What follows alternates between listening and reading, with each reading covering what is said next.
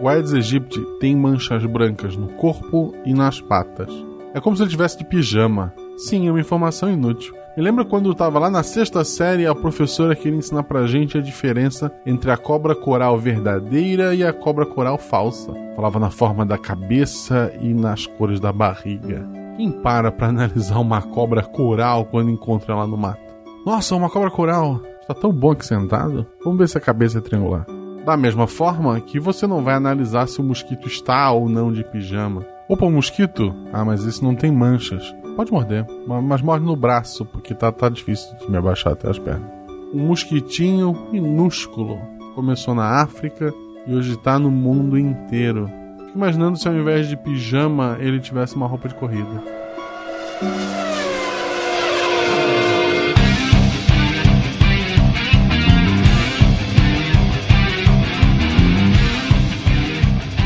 Pessoas, aqui Fernando Alto Fencas, diretamente de São Paulo, e esse assunto é zica. Desculpa, gente, eu sei que é piada, era... mas enfim, eu não pensei em nada melhor. Ah, olá, carinhas, aqui é Cris Vasconcelos, direto de Pernambuco, e que mosquitinho do inferno, viu? Puta, é verdade, é verdade. Aí galera, aqui é Marcelo, diretamente de Pernambuco. É, em tempos de zica, abaixa a picadura. Aqui é Gabriel Lima falando de Salvador, Bahia. E por aqui a gente não fala zica, a gente fala barril. Aí é só pra quem é de Salvador. ok. Gaspar Santa Catarina, aqui é Marcelo Guaxinim e devido a uma zica eu vou entrar na metade do programa. Você está ouvindo o Psycast, porque a ciência tem que ser divertida.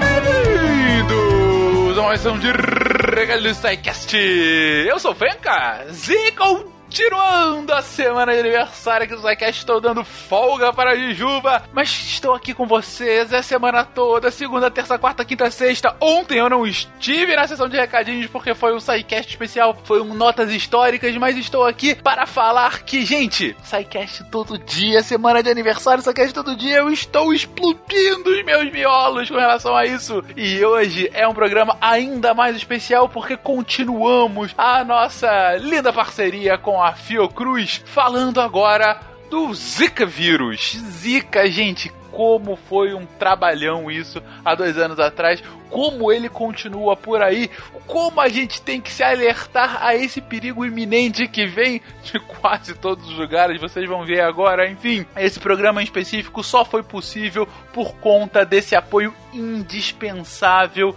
da Fiocruz que está apoiando essa sequência de 10 episódios em parceria com o SciCast. E para eles eu dou o meu muito, muito, muito obrigado por acreditar no podcast como uma mídia de divulgação científica, de divulgação sobre a saúde em todas as suas formas, em todas as suas instâncias e para todos os públicos possíveis. Fiocruz, o meu agradecimento mais uma vez por essa parceria esplêndida que firmamos. Ah, e além disso, gente, se você quiser comentar sobre o programa, deixa aí no post o seu comentário. Se quiser falar conosco, mais um tete a tete, entre em contato a partir do contato.saicast.com.br. E é isso. Vamos pro episódio que tá bom demais. Um beijo para vocês e até amanhã, que amanhã tem mais um. Ah, e se você quiser, tem leitura de patronos no final do episódio, hein? Você que é patrono, quer ouvir o seu nome lido da forma mais original. Enfim, desculpa por isso. leitura de patronos no final do episódio, gente.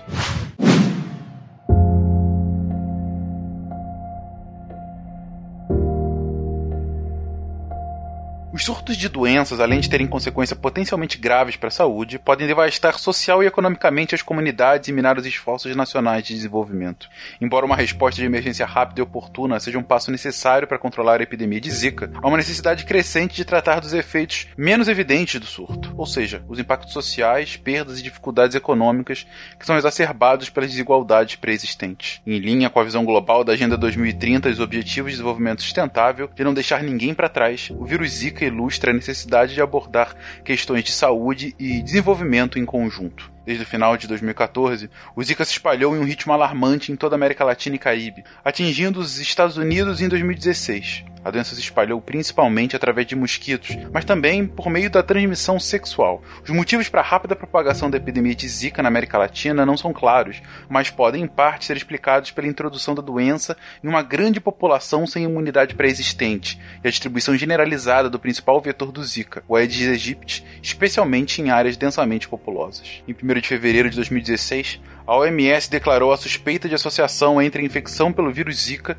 e uma onda de defeitos congênitos graves no Brasil, uma emergência de saúde pública de importância internacional. Em abril desse ano, pesquisas confirmaram que a infecção pelo Zika pode levar a uma variedade de defeitos congênitos, posteriormente denominados Síndrome Congênita do Zika, que incluem a microcefalia, uma condição rara associada com o desenvolvimento incompleto do cérebro, e outros distúrbios neurológicos e oculares. Um vírus com alta capacidade de infectar as células nervosas o Zika também pode causar a síndrome de Guillain-Barré e outras complicações neurológicas em adultos. Em novembro de 2016, a OMS declarou o fim da emergência de saúde pública de importância internacional. Isso não ocorreu necessariamente porque a emergência havia passado, mas sim para refletir a mudança do planejamento e resposta de curto prazo para longo prazo. Essa decisão foi tomada após haver maior clareza sobre a causa e o reconhecimento de que o Zika estará presente durante anos como um desafio de saúde pública permanente.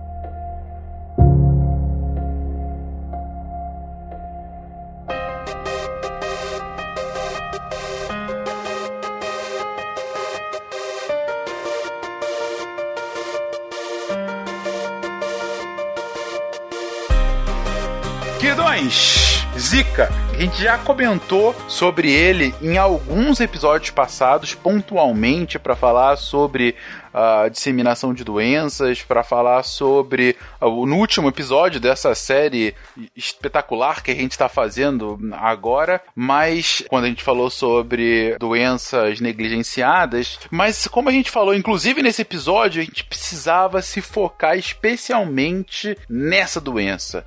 E precisava se focar por dois motivos principais. Primeiro, porque foi uma grande epidemia que aconteceu no Brasil há dois anos atrás. Grande epidemia, de proporções nacionais proporções internacionais. E segundo, porque tem muito desconhecimento sobre o que, que é o Zika. Então, gente, afinal, o que é o Zika vírus? Então vamos lá. É, o Zika, ele é um arbovírus da família Flaviridae, que é um, a mesma família que tem a, o vírus da dengue e da febre amarela. Que é curioso que a chikungunya não faz parte desse, dessa família, é da família Togaviridae. Ele é um vírus de RNA e ele é basicamente transmitido de forma vetorial pelo mosquito Aedes, seja africanos, que foi originalmente os, os primeiros casos foram isolados desse mosquito, além do Albopictus e o Aegypti, que a gente mais conhece. O Albopictus também tem correlação aqui no Brasil, principalmente aqui na Bahia, tiveram alguns casos em Feira de Santana é, de, de Albopictus transmitindo algumas doenças, mas o de grande importância realmente é o Aedes aegypti. Marcelo, mas tinha saído alguma coisa de que o Culex podia estar envolvido nesse processo? Pois é, né? Quando a gente fala de, de forma vetorial, que mosquitos estão envolvidos, a gente tem que, sem sombra de dúvidas, o gênero Aedes é o principal responsável pela transmissão de Zika é, em todos os países que já foi detectado. Porém, a gente tem uma série de evidências científicas, estudos que demonstram desde de condições de laboratório até mesmo processos de infecção na natureza, que o Culex kingefaciatus, a, a conhecida muriçoca ou pernilongo, ele também pode ter um papel na, na, no processo de transmissão. Claro que esse é um papel com a característica secundária diante do, do, do papel do Aedes aegypti, o principal. Mas que sim, a gente aqui no Brasil tem comprovado, por exemplo, aqui em Recife, tanto em laboratório como em condições de campo, que você tem a Culex kingefaciatus, ou vamos chamar de muriçoca a partir de agora, infectada com, com Zika. Muriçoca com Zika, é isso mesmo? Exato. E aí isso é uma premissa bem interessante, porque eu acho que em algum podcast, podcast anterior lá, que a gente falou sobre educação em saúde, a gente falou que aqui em Recife, na hora que você faz uma coleta de mosquito, uh, você tem bairros que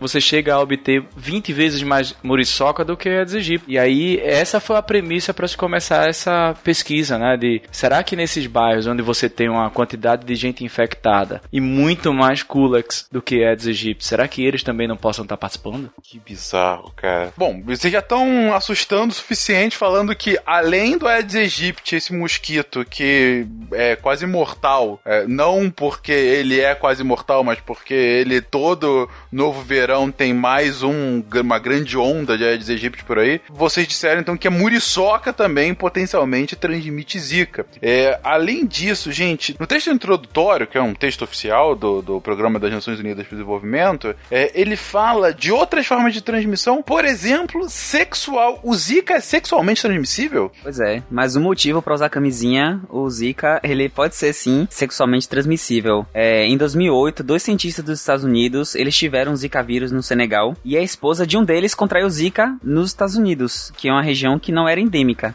Então, muito provavelmente por contato sexual. Ficou-se essa dúvida por muito tempo. E aí, em 2013, durante a epidemia que teve na Polinésia Francesa, que a gente vai falar mais na frente um pouquinho, que essa é uma, é uma epidemia que deu o primeiro alerta para o mundo sobre o Zika vírus, um taitiano procurou tratamento para hematospermia, que é quando você tem ejaculação, o, o sêmen está junto com o sangue, e aí o Zika vírus foi isolado no esperma, então indicando que ele pode ser sim sexualmente transmitido. É, o que é mais interessante nisso é que esse trabalho inicial, né, lá de 2008, é que o cientista era lá do Colorado, morava numa região onde não tinha mosquito e ele já sabia, na verdade, do, do, do Zika vírus. Então foi interessante porque ele fez uma publicação científica mostrando fotos da esposa. Então esse tipo de coisa é bem interessante. E ele, imagina só para ele, né? O primeiro caso relatado de transmissão sexual, isso foi em 2008, se eu não me engano. E aí a, a outra evidência que saiu publicada foi lá para 2013, né? Então veja quanto tempo o povo deve ter apontado o dedo para ele, chamando ele de mentiroso, né? Com certeza. Para quem usa camisinha só para evitar a gravidez, no site do CDC informa que não é só o sexo vaginal, como o sexo anal e oral também pode transmitir zika. E o, engra o engraçado é que lá tem também o compartilhamento de brinquedos sexuais. Olha lá. Não compartilhem brinquedos sexuais, cara. Que maravilha. Caraca, ok. Então, além de mosquitos imortais e, bem, de sexo, é, tem alguma outra forma de transmissão dessa doença maldita? Tem sim. Eita. Tem por transfusão, então, é, aqui no Brasil, quem, tem, quem doou sangue de 2015 pra cá, talvez já tenha tido a experiência de, de ter sido perguntado se já viajou para algumas regiões endêmicas do Zika. Ele não é uma, uma contraindicação absoluta da doação, mas evita doar, por exemplo, em mulheres que estejam em fase reprodutiva ou, ou pensando em ter filhos, né? Então é uma coisa que entra como um critério de elegibilidade. E além disso, a Zika pode ser transmitida de forma perinatal. É, não é aqui a Zika congênita, que a gente vai explorar e falar mais na frente, mas é na hora do canal de parto, o contato do, do bebê com a mucosa pode infectar o bebê com o Zika vírus também. E ele ter é, uma doença semelhante aos sinais e sintomas que tem no adulto. Porém, num bebezinho pequeno que talvez não tenha um sistema imune, quer dizer, com certeza não tem um sistema imune tão formado e pode ser um pouco mais perigoso. Então, o Zika pode ser transmitido além da sexual e vetorial, por transfusão de sangue e por perinatal na hora do nascimento. Caramba, realmente é uma doença que tem que ter algum tipo de, de controle, tem que ter realmente cuidado, né? Pelo que vocês estão falando, pelo menos o, o estudo sobre ela é muito recente. Vocês estão falando aí que primeiros casos relatados, enfim, estudo realmente em 2008, um estudo maior em 2013, com quando você teve essa questão na Polinésia. Desde quando que ela tá por aí, gente? Desde quando a gente tem uma noção de que o Zika é, enfim, tem ela na natureza de alguma forma? Bom, então a Zika foi isolada primeiramente em 47 na floresta. Hã? Quero ver a pessoa adivinhar o nome? Floresta Zika. Eita! em, em Uganda e foi no macaco Rhesus, que foi encontrado febril. E aí em 48 foi isolada pela primeira vez a Zika em um mosquitos, que foi o Aedes africanus, foi o primeiro vetor assim conhecido da doença. São 70 anos já. São 70 anos de doença, porém ela tem uma história muito insidiosa. Assim, em 54 foi descrito a primeira infecção em humanos por Zika vírus na Nigéria, só que ficou praticamente 50 anos depois de 54 sem ter muitos casos. Então eram casos isolados, às vezes é, ligados a testes sorológicos para investigação, por exemplo, da febre amarela e era identificado Zika. Então, até 2007 foram é, 20 infecções que tiveram no mundo relatadas que eu pude encontrar. Então, assim, 50 anos, 20 infecções não é nada. É realmente uma coisa muito pontual. Até que aconteceu o primeiro surto que chamou mais atenção, que aconteceu na, nas Micronésias em 2007, nas ilhas de Iap. Foram 49 casos confirmados e os sintomas que a pessoa tinha eram, eram manchas na pele, conjuntivite e tinham dores na articulação. O vetor reconhecido na época foi o nosso famoso e nem tão querido assim Aedes aegypti. É, o que eu acho interessante de tudo isso é que o Zika, o vírus, né, foi achado numa pesquisa que tinha, na verdade, como objetivo estudar a febre amarela. E aí, quando eles não conseguiram identificar aquilo ali como febre amarela, é que eles começaram a fazer umas passagens é, do vírus por métodos virológicos, obviamente, e aí chegaram à conclusão que era um vírus diferente e aí colocaram o nome da, da, da, floresta lá. Pelos sintomas serem brandos, você tem uma baixa de, de pessoas relatando a doença. Então, podem ter sido poucos casos, realmente, ou podem ter sido poucos casos porque não se foi relatado os outros casos. Ah, sim, aquela coisa de ah, não deu nada, foi só uma febrezinha, então tava só com a virose. Uhum. Entendi, entendi. E, e isso que você falou, Cris, é até confirmado é, pela própria documentação sorológica que foi feita. É, tudo bem que não, não é uma ilha muito grande, mas 3% dos residentes dela, com mais de 3 anos, tiveram evidência sorológica de uma infecção por Zika. Então, realmente é uma coisa que é muito difícil de ser identificada inicialmente, porque são é uma febrezinha baixa, dor baixa, é, uma dor leve. Então, passa muito desapercebido se não tiver uma investigação criteriosa. E mais ainda, a- o perigo é maior ainda, porque como a gente fala de, de pacientes que são assintomáticos, a gente pode ter uma dispersão muito grande desses pacientes aí pelo mundo, por causa, obviamente, da facilidade de transporte, e, consequentemente, uma dispersão da doença sem a gente, sem ao menos saber que ela está lá presente. É aquele problema de doenças mais silenciosas, né? É aquilo que falam. Se uma doença tem uma taxa de letalidade alta e a diferença entre o momento que você está infectado e quando ela começa a, a- a- apresentar os primeiros sintomas é muito baixa, digo, eu me infecto agora e uma hora depois já começo a, sei lá, ficar verde, é, eu sei que eu tô infectado, então eu posso ficar numa quarentena e ok, o Fencas está verde, isolem ele daqui. Agora, se demora uma semana desde que eu fui infectado pra começar a ficar verde, e é uma doença que transmite, sei lá, pelo ar, pelo toque ou coisa assim, eu tô uma semana jogando a minha verdura pra todo mundo. E aí, de repente, fica todo mundo morre uma semana depois e não sabem o porquê. Mas porque o Fencas estava infectado e foi o grande vetor da doença, né? Isso é verdade. E fora que a gente tem aquela questão, né? Quem mora em área com transmissão de arboviroses sempre tende a deixar pra lá, não procura ajuda hospitalar, isso aqui é só uma virose, e aí vive a sua vida normalmente, né? Uhum, porque é só é só terça-feira, né? Mais uma doença assim.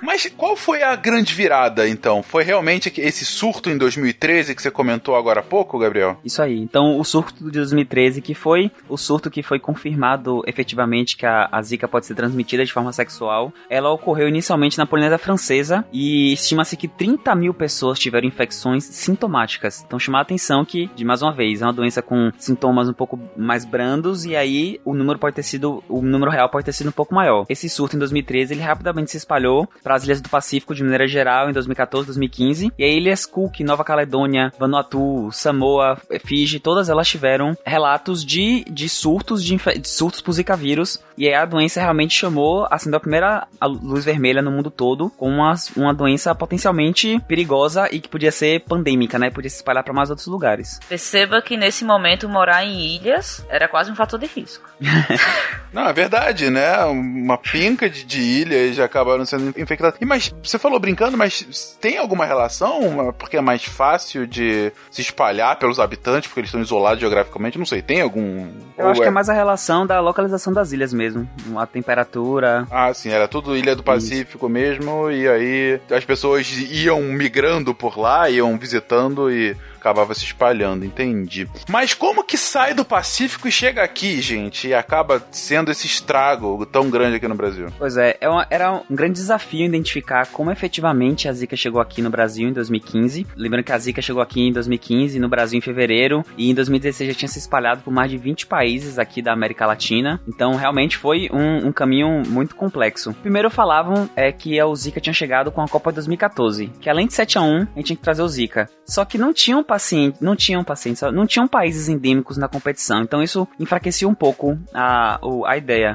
E durante muito tempo, então, se achou que o que na verdade trouxe a Zika foi um campeonato mundial de canoagem, que foi feito no Rio de Janeiro em 2014, e que tinha participação de quatro países do Pacífico: a Polinésia Francesa, a Nova Caledônia, Ilhas Cook e Ilha de Páscoa, que eu falei lá em cima que sofreram surto em 2013. E o estudo filogenético mostrou a proximidade da cepa do Brasil com a cepa da Polinésia Francesa. Então se achou isso por muito tempo, só que, no entanto, um estudo que foi feito esse ano, em parceria da Fiocruz com a Universidade de Washington, se não me engano, ele foi fez a relação do vírus E aí ele percebeu que antes de migrar diretamente para cá, da Oceania e ilhas e depois para Ilhas de Páscoa, o vírus antes passeou pela região da América Central e Caribe e só chegou aqui no Brasil depois, em final de 2013. E isso coincide também com o caminho que foi percorrido pela dengue e pela chikungunya. Então, as hipóteses de como o vírus chegou aqui foi de imigrantes legais vindos do Haiti e também de militares brasileiros que estavam na missão de paz naquele país que pode ter trazido. E em consonância com esses resultados, alguns estudos anteriores haviam confirmado casos de chikungunya no Brasil importados do Haiti e da República Dominicana. Então, mostrando que essa relação da América Central e Caribe com o, o Brasil talvez tenham sido rotas importantes para chegar daqui. E outra conclusão é que houve múltiplas introduções, independentes entre si. Então, não foi um evento que veio todo mundo e aí teve um epicentro da Zika vírus que foi. Foi um espalhar do, do vírus que foi trazendo ponto a ponto e que o único paciente, isso meio que cai um pouco com a ideia de que um paciente só, o paciente zero, que veio para cá e trouxe toda a doença pro país todo. Eu pergunto, valeu a pena? Quem assiste canoagem? é verdade? Acabamos de perder dois né, é, espectadores aqui que gostam de canoagem. Mas é verdade, olha que canoagem deu medalha olímpica pra gente nas últimas Olimpíadas, hein? Eu tenho um primo que, praticava canoagem, assim, beijo, Luciano. Mas foi só uma piadinha. A gente discutiu esse artigo em um spin de notícia, eu e Thaís. Acho que foi o SPIN 285, a gente discutiu esse artigo, como foi feito e tal. Mas é bem isso aí mesmo. Não, houveram múltiplas entradas no Brasil, então não tem como você ficar acusando, porque nessa época as pessoas começaram a apontar muito. Teve gente que reclamou até dos médicos sem fronteiras, cara. Isso é ah, só preconceito na... seu, entendeu? Nessa hora sobra para qualquer um, né? Foi pro exterior, não sei o que, enfim. Então a gente não tem um paciente zero, a gente tem entradas múltiplas de diversas origens mas, como foi falado, de uma cepa próxima àquela da Polinésia Francesa. Então, ainda que a origem seja comum, a entrada veio por canais distintos e, e, e, na boa, ainda que fosse por, por, um paciente zero, crucificar um cara que é paciente zero por uma doença dela, pelo amor de Deus, né? De repente o cara nem sabe que tá infectado com qualquer coisa e de repente, ah, não, ele é o anticristo, sabe? Não, porra. É, essa, esse tipo de, de, de sabe, culpabilização é um negócio bizonho, né? Mas enfim, é bem comum em momentos de crise, né? Tem que ter a grande culpa. É, a gente tem que lembrar que tem muita gente culpando o macaco pela febre amarela, né? Então. Matando macaco por febre amarela. Matando macaco por febre amarela. Gente, parem de ser. Nossa, mãe do céu. Enfim, não, aqui isso realmente me irrita, cara.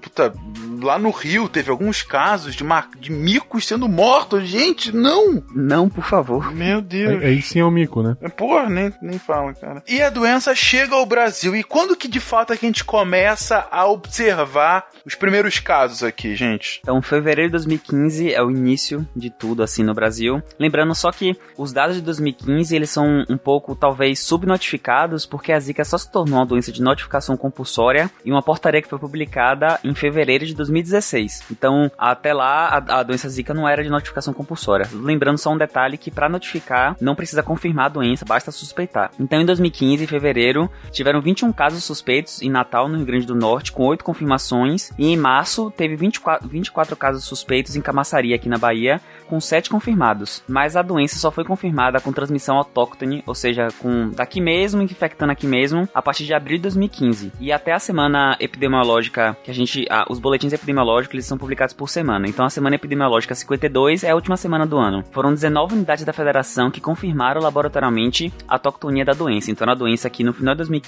já estava completamente alastrada pelo Brasil. E aí, só trazendo alguns números, Fincas, os casos prováveis de Zika em 2016 foram somente 216.207 notificações. É um valor gigantesco, sendo que o Nordeste concentrou boa parte, 75 mil, e o Sudeste com 92 mil casos de casos suspeitados e notificados. É um valor assim para uma doença que até 2013 não tinha nem 100 pessoas infectadas, de repente em um ano mais de 200 mil brasileiros tiveram a sua infecção suspeitada. Impressionante, né, cara? O pico da doença então é em 2016 com mais de 200 mil casos, né? Isso. Ou seja, a gente tá falando de 0,1% da população brasileira, de toda a população brasileira tá infectada por uma mesma doença. Muito mais do que isso. Muito mais do que isso. Lembrando que às vezes é, é muito fácil confundir Zika, com a virose Ah, besta, então com sim. outras doenças. Então o número provavelmente foi muito maior. Sem contar na quantidade de pessoas que tiveram chikungunya e zika. Como a chikungunya tem uma sintomatologia muito mais forte do que o zika, provavelmente elas nem relataram que tiveram zika porque nem perceberam que tiveram zika. É, mas isso a gente tem que levar em consideração que a- essa sintomatologia associada à chikungunya, ela é inicialmente ela é confundida, né? Mas depois de um tempo a gente tem certeza do que é chikungunya e do que foi zika, né? Até porque o- a sintomatologia de chikungunya ela perdura a médio e longo prazo e muitas das vezes aquilo que você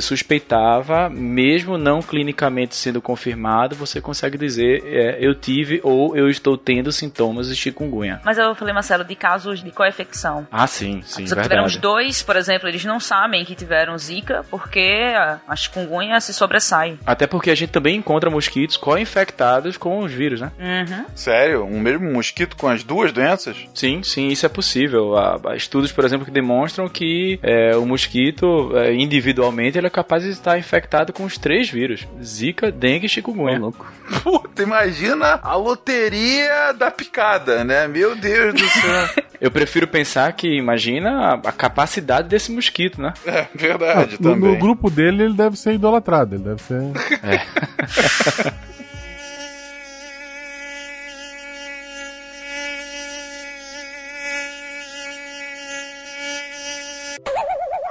A gente vai falar um pouquinho depois sobre a questão do- dos sintomas e, enfim, do, do- quadro clínico de fato, mas é fundamental que a gente diga, gente, qual foi o impacto na sociedade e, claro, na economia dessa doença, tanto no Brasil quanto no mundo? Bom, pra começar, em 2015, a gente ainda não tinha feito a relação de microcefalia e zika. Tiveram quase 3 mil casos de microcefalia no Brasil, com a localização mais pelo Nordeste. Então, assim, a microcefalia tem notificação compulsória, porque outras, outras coisas podem causar microcefalia. Só que esse número foi assustadoramente muito maior do que a média anual e muito, muito geolocalizada, né? Que chama atenção pra alguma coisa. Já o impacto, até o surto da Polinésia em 2007, as infecções por zika eram conhecidas como ser, sendo brandas e não tinha nada, não tinha hospitalização, não tinha nada, porque eram poucos pacientes, então você tinha uma amostra muito pouca, os dados eram muito li- limitados pra gente conseguir fazer uma relação de, de, de efeitos ou de complicações mais graves da doença. Só que aí as complicações nervosas foram encontradas em adultos, principalmente a síndrome de Guillain-Barré, que a gente vai falar mais na, mais na frente, que em 2012 a média de relatos dessa doença na Polinésia Francesa era de 8 por ano, e após o surto foram notificadas 42, síndrome- 42 síndromes de Guillain-Barré, é, todas em homem com a média de 40 anos de idade, 42 anos de idade. Então foi um aumento de 5 vezes dessa doença que, que era concomitante com a infecção, né? Então aí começou a se fazer associação se o Zika vírus tinha alguma relação. Até porque a gente já sabia que o Zika vírus tinha um certo tropismo por células nervosas, mas ainda não se, não se tinha a associação. E de 2010 a 2014, aqui no Brasil, os casos de microcefalia variavam entre 150 e 200. E em 2015 foram quase 3 mil casos, então foi um aumento gigantesco. E aí a OMS declarou em fevereiro de 2016 uma emergência global, que foi o texto que a gente falou inicialmente e que foi o que também ajudou o Brasil a fazer a Zika ser uma doença de notificação compulsória. Isso que a gente não tinha certeza ainda que a Zika tinha relação com a microcefalia. É muito interessante que o processo da, da epidemia da Zika, ele mostra um pouco de como funciona o estudo científico, a pesquisa científica, a metodologia, porque se aumenta um, se aumenta outro e depois vai procurar essa relação casual, essa relação entre um e outro. Um dos maiores impactos sociais que eu vi disso, que eu convivi com isso, foram os, o medo que as mulheres que estavam grávidas enfrentaram, principalmente aqui, que a gente teve muito caso. E eu acompanhei três mulheres próximas de mim estavam grávidas. E, cara, era realmente muito medo.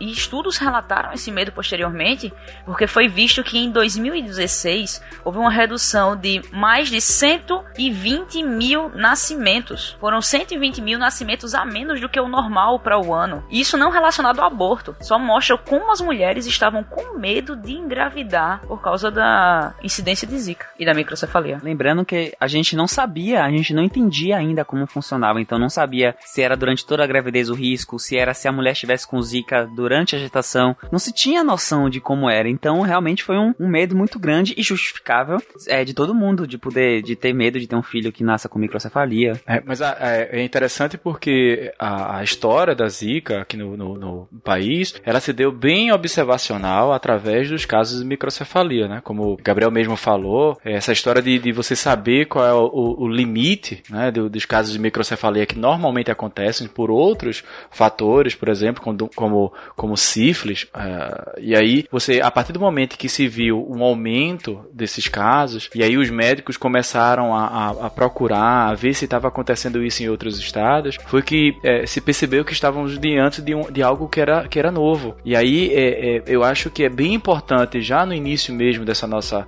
desse nosso podcast, mostrar que é, a ciência no, no Brasil, ela mostrou uma cara que talvez muitos não acreditavam, né? Que a gente conseguiu dar uma resposta muito rápida diante desse um ano, né? Entre 2015 e 2016, com uma série de publicações, com uma série de protocolos que depois eles foram, na verdade, testados em outros países e que é claro, né? Diante de todas as dificuldades que o país passa, é, poder dizer esse tipo de coisa é excelente, né? Muito bem observado. Mas como é que foi o pulo do gato, gente, para que essa relação de fato fosse estabelecida como, como causal, né? Porque assim, uh, Gabriel, você comentou agora há pouco, olha, a gente tá começando a identificar um surto de zika em algumas regiões do país. E, concomitantemente, a gente está identificando um aumento bastante expressivo em casos de microcefalia. Ok, são duas condições clínicas que estão acontecendo ao mesmo tempo. Você tem uma correlação temporal, no mesmo período, ambas estão aumentando, mas isso não quer dizer causalidade. Isso é só uma correlação. Qual foi o pulo do gato para falar, ok,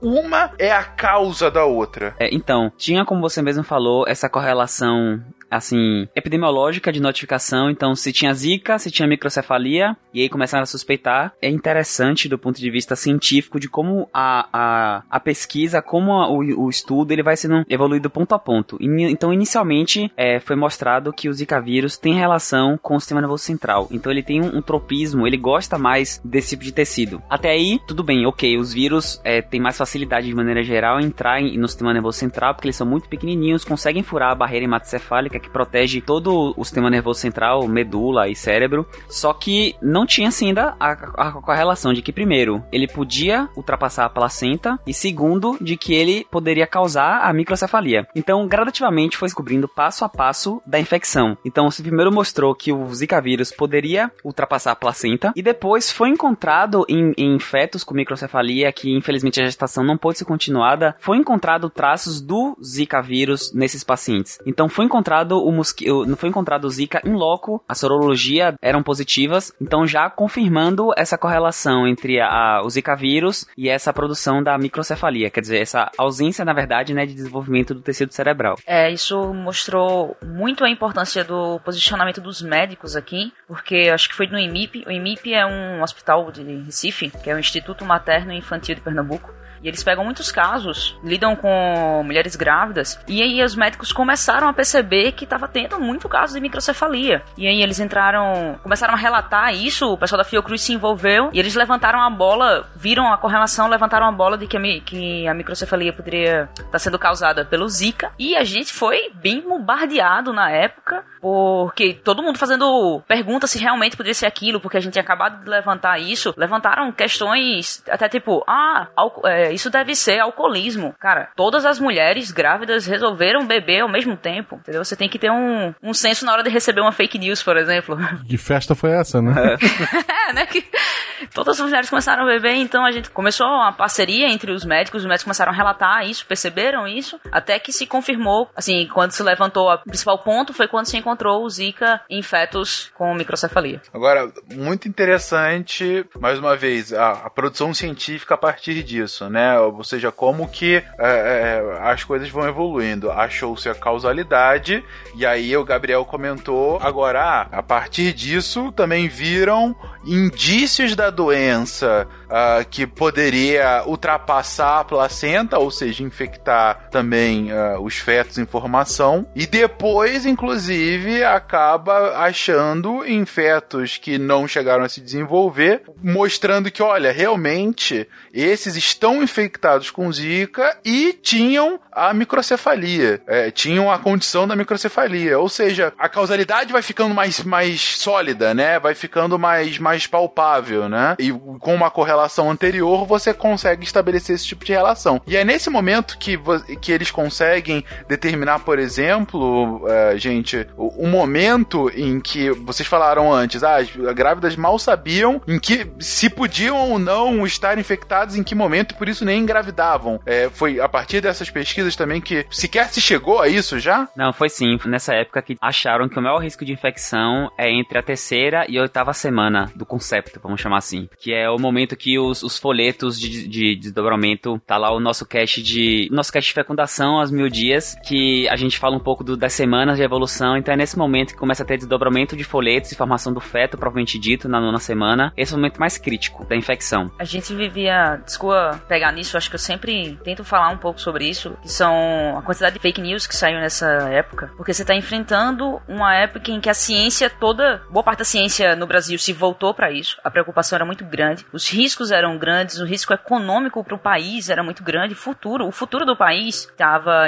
tipo, eram riscos para o futuro do país. Existiam mulheres grávidas preocupadas, mulheres que estavam com filhos, já estavam com a confirmação da microcefalia, mulheres que não queriam engravidar e as pessoas lançando fake news, as pessoas inventando coisas, né? Eu lembro muito bem dessa época porque eu recebia e-mail da Fiocruz toda semana falando sobre alguma fake news que alguém mandou dizendo a Fiocruz não falou isso, não tem nenhuma pesquisa confirmando isso. Cara, você vê a situação que as mães estavam enfrentando. A gente não sabia direito o que a gente estava enfrentando e as pessoas inventarem coisas. É óbvio que as mães vão acreditar em alguma, vão acreditar no que está aparecendo. Então tem que ter muito cuidado com o que você compartilha, com o que você recebe e você passa. Nessa época a galera levantou como a vacina da rubéola. Grávidas não recebem, não recebem vacina da rubéola. Vacinas vencidas, né? Lote vencido, eu lembro disso. Lote vencido, lote vencido foi distribuído pro Brasil inteiro porque já tinha microcefalia no Rio também. Então, não só em Pernambuco. Então, não compartilha direto sem pesquisar. Eu lembro que recebi um, uma fake news e na hora que eu recebi a notícia eu fiz, achei aquilo muito estranho. Tinha um link do artigo, fui ler o artigo e o artigo não falava em momento algum aquilo. Então, antes de compartilhar uma coisa, verifica porque para você pode não ser nada, você passou por grupo da família, recebeu informação e nem, nem valeu para você aquela informação, mas pode chegar nessa época em uma mãe, em alguém que estava grávida e isso gera muitos problemas. E Cris, além do que você falou, é um impacto muito grande para as mães que têm um filho com microcefalia. De maneira geral, existe uma, uma tendência a elas se culparem muito pela condição do filho, sendo que elas não têm culpa da, da, de, de da contaminação nem nada disso. Então é um momento muito difícil para elas e ainda você fica falando de coisas falsas e jogando mais coisas, isso já para uma pessoa que tá passando muito complicado pode complicar mais ainda a, a situação dela em lidar com aquilo que tá acontecendo.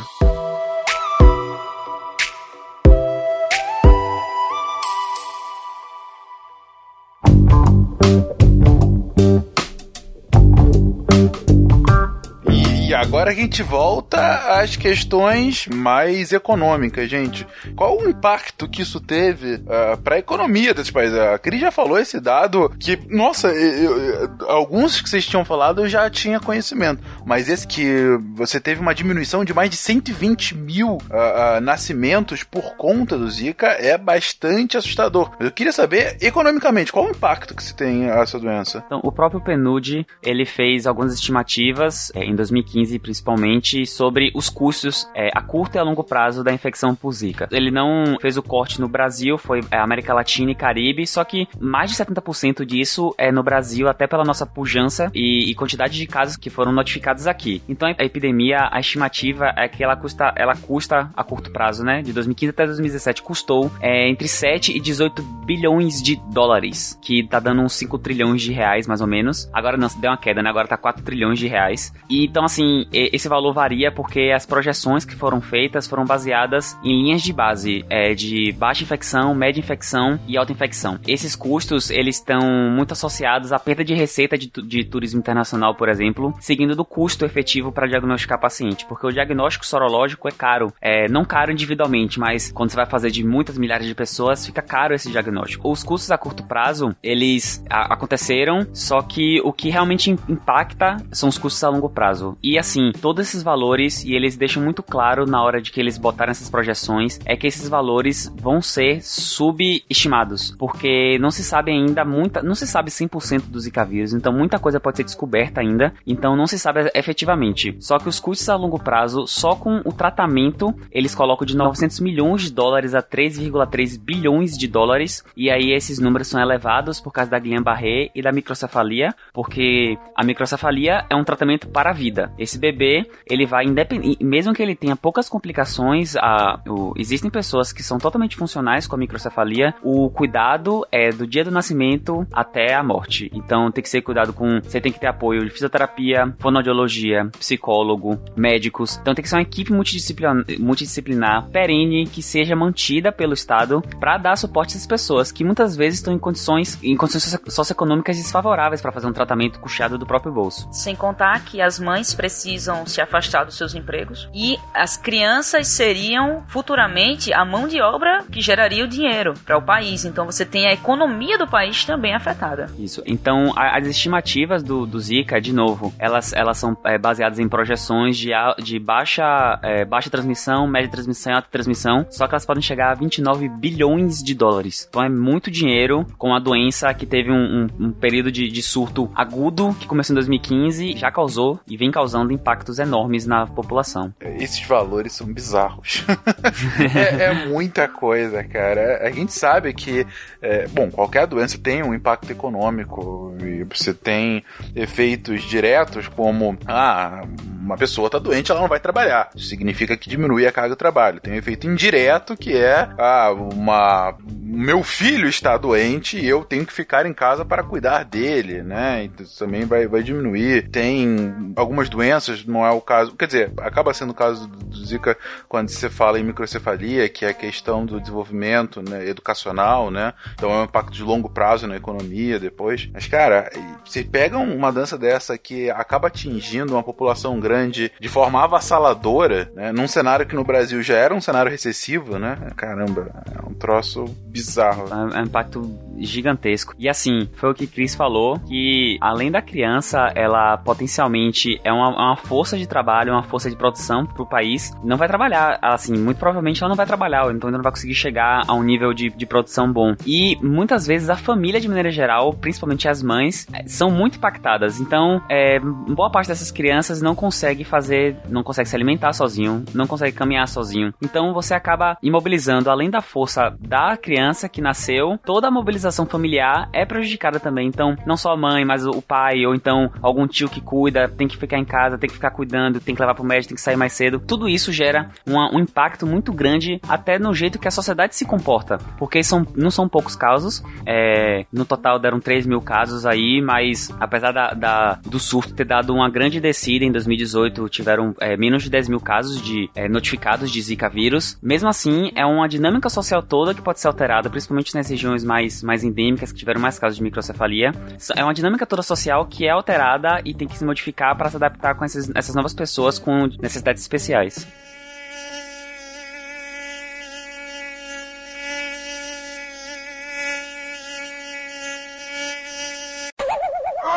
Bom, gente, falamos sobre o que é, sobre como ela chegou até aqui nós, como que descobrimos que a doença estava aqui e quais os impactos sociais e econômicos que elas acabaram causando no Brasil e por onde ela passou no mundo. Mas afinal, o que, que faz o Zika vírus? Quais são os sintomas? O que, que uma pessoa infectada sente? Como que ela sabe de fato que ela está com Zika? O Zika, ele entra num num, num balaio gigantesco que são de doenças exantemáticas. São doenças que têm sinais que aparecem na pele. Então, dengue, zika, chikungunya, catapora, sarampo, eritema infeccioso, enfim, um milhão de doenças que, que tem um, um, um quadro muitas vezes muito parecido. Mas como a gente diferencia a zika? Primeiro, a zika ela tem uma febre muito branda. Ela, às vezes o paciente tá até subfebril, que é aquele 37.5 que a gente fala que tá quentinho, que não é febre ainda, mas tá subfebril. É, as manchas, que são a maior característica da zika e o que mais diferencia ela, por exemplo, da dengue e da chikungunya, elas aparecem em quase 100% dos casos no primeiro e no segundo dia e são no corpo todo. Isso ajuda bastante a, a fazer o, o, diagnóstico de zika, porque enquanto na dengue chama, chama atenção a dor no corpo e a febre, na chikungunya chama atenção a dor articular, na zika o carro-chefe, assim vamos dizer, são essas manchas. É, além disso, tem, pode ter dor no músculo, dor nas articulações, é, inchaço nas articulações, só que é bem raro. É, a conjuntivite pode estar presente também na zika, é, essa vermelhidão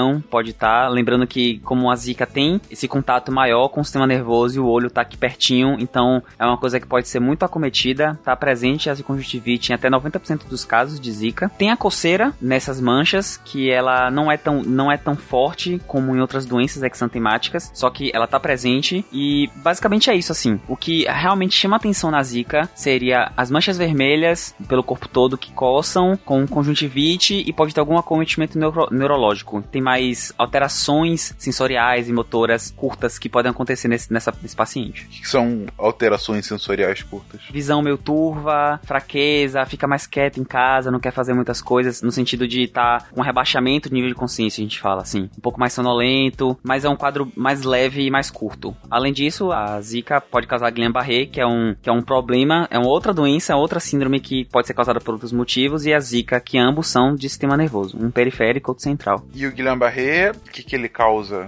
Então, o Guillain-Barré, a doença de Stephen Hawking, que é a esclerose lateral amiotrófica, Sim. ela é uma doença desmielinizante. Então, ela tira a banha de mielina, que é aquela capinha que fica no. É, é o, o, o, fio de borracha, a capa de borracha do fio elétrico. A capa de borracha para fazer com que ele não entre em curto. Não entre em curto e também para facilitar a propagação elétrica, porque ela acontece saltatória entre os, os nódulos da bainha. Ela não fica acontecendo canal a canal, que seria muito mais lento. A gente falou sobre exatamente isso no cast de sistema nervoso central, gente. Isso. E aí a esclerose, ela é uma doença do sistema nervoso central. Então, é uma doença do neurônio que está no cérebro. Então, ela faz essa, essa desmielinização. A síndrome de Guillain-Barré, ela é muito parecida, só que ela é uma desmielinização periférica. Então, acontece nervos periféricos. É, o que acontece é que é uma doença autoimune, então não é o vírus que está causando a doença, ela acontece depois, é uma reação é, autoimune inflamatória, muito provavelmente porque o Zika vírus sensibiliza o sistema imune da pessoa e aí essa pessoa começa a ter problemas que vão da periferia até o centro de movimentação mesmo. Então ela começa a cometendo pernas, é, então a pessoa fica com fraqueza, até,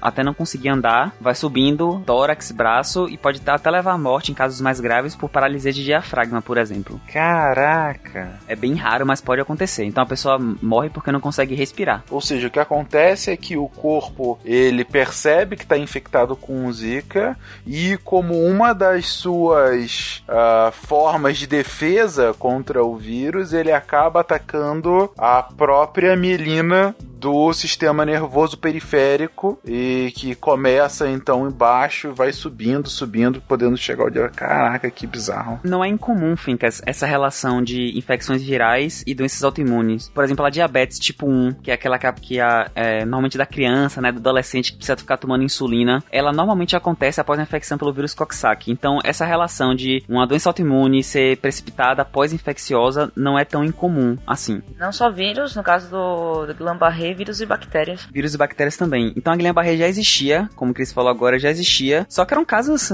um caso, dois casos aqui no Brasil. E de repente começaram a ter 30 casos em 2015. E é engraçado que quando a gente olha no gráfico, os casos aconteceram. É, o, o pico de casos de Guillain-Barré aconteceu em torno de um mês depois do pico de casos, um a dois meses depois do pico de casos de Zika. Então é mais uma dessas correlações epidemiológicas que acabam é, sendo identificadas como casualidade, né? Como um causando o outro. Que realmente atrapalhou esse não sei o que barrê foi o nome, né? Porque não, não, não, não pega. Não, Não pega tanto quanto o Zika, né? Que nem Não, pô, chikungunya. faltou uma equipe de marketing pra ele. Faltou. Não, e toda vez que eu leio, eu só penso em Julian, porque é Julian Barré. Eu só leio assim. Maldito Julian lá na Austrália mandando doença pra gente. Pois é. Pois é. É, Julia. Fecha no aeroporto. Fecha aeroportos pro Julian. Mas aí a pessoa vem de canoa, né? Aí é- Puta que horror. E quanto tempo é, da infecção pro Zika até os primeiros sintomas? Normalmente o tempo de infecção que acontece do Zika, entre o, o mosquito picar e o desenvolvimento da sintomatologia, ela se dá num intervalo mais ou menos de uma semana. Entendi. E os sintomas permanecem por quanto tempo? Os sintomas, eles, eles normalmente não são longos, eles duram no máximo uma semana. Menos que isso, inclusive. O Zika vírus, ele tem um, um período de incubação muito semelhante ao da dengue, por exemplo, que é em torno de uma semana após a infecção, os primeiros sintomas começam a aparecer. E a carga viral, ela é alta e de longa duração, detectável por teste sorológico. Então, de 10 a 20 dias após a contaminação, você consegue detectar uma carga viral alta. Porém, a doença em si, a infecção, ela possui sintomas, sinais e sintomas que duram em torno de uma semana. Então, se a gente for pegar uma semana para ser infectado, mais uma semana tendo sintoma, tá ali uns 15 dias, que é mais ou menos como uma carga viral se mantém alta. Após isso, começa a cair e o diagnóstico fica um pouco mais difícil. Uma coisa que vale a pena falar, Fencas, é que o Zika, ele, ele quebra recordes, ele é inédito em muitas coisas que ele fez. Foi a primeira doença transmitida por mosquito, que, que é teratogênica, ou seja, que pode afetar o feto. É a primeira sexualmente transmissível e é a primeira com essas correlações com doenças mais graves, como a síndrome congênita. Então ela é uma doença que Um mal encarnado. é, o quadro dela inicial parece bestinho, ele, a gente fala, ufa, pelo menos não é tão bravo que nem a dengue a chikungunya, e aí passa algumas semanas a gente vê que na verdade ela só é silenciosa, ela pode causar muito mais mal. Cara, o cara que colocou o nome acertou em cheio. Aí. É Zika, mesmo, sem dúvida alguma.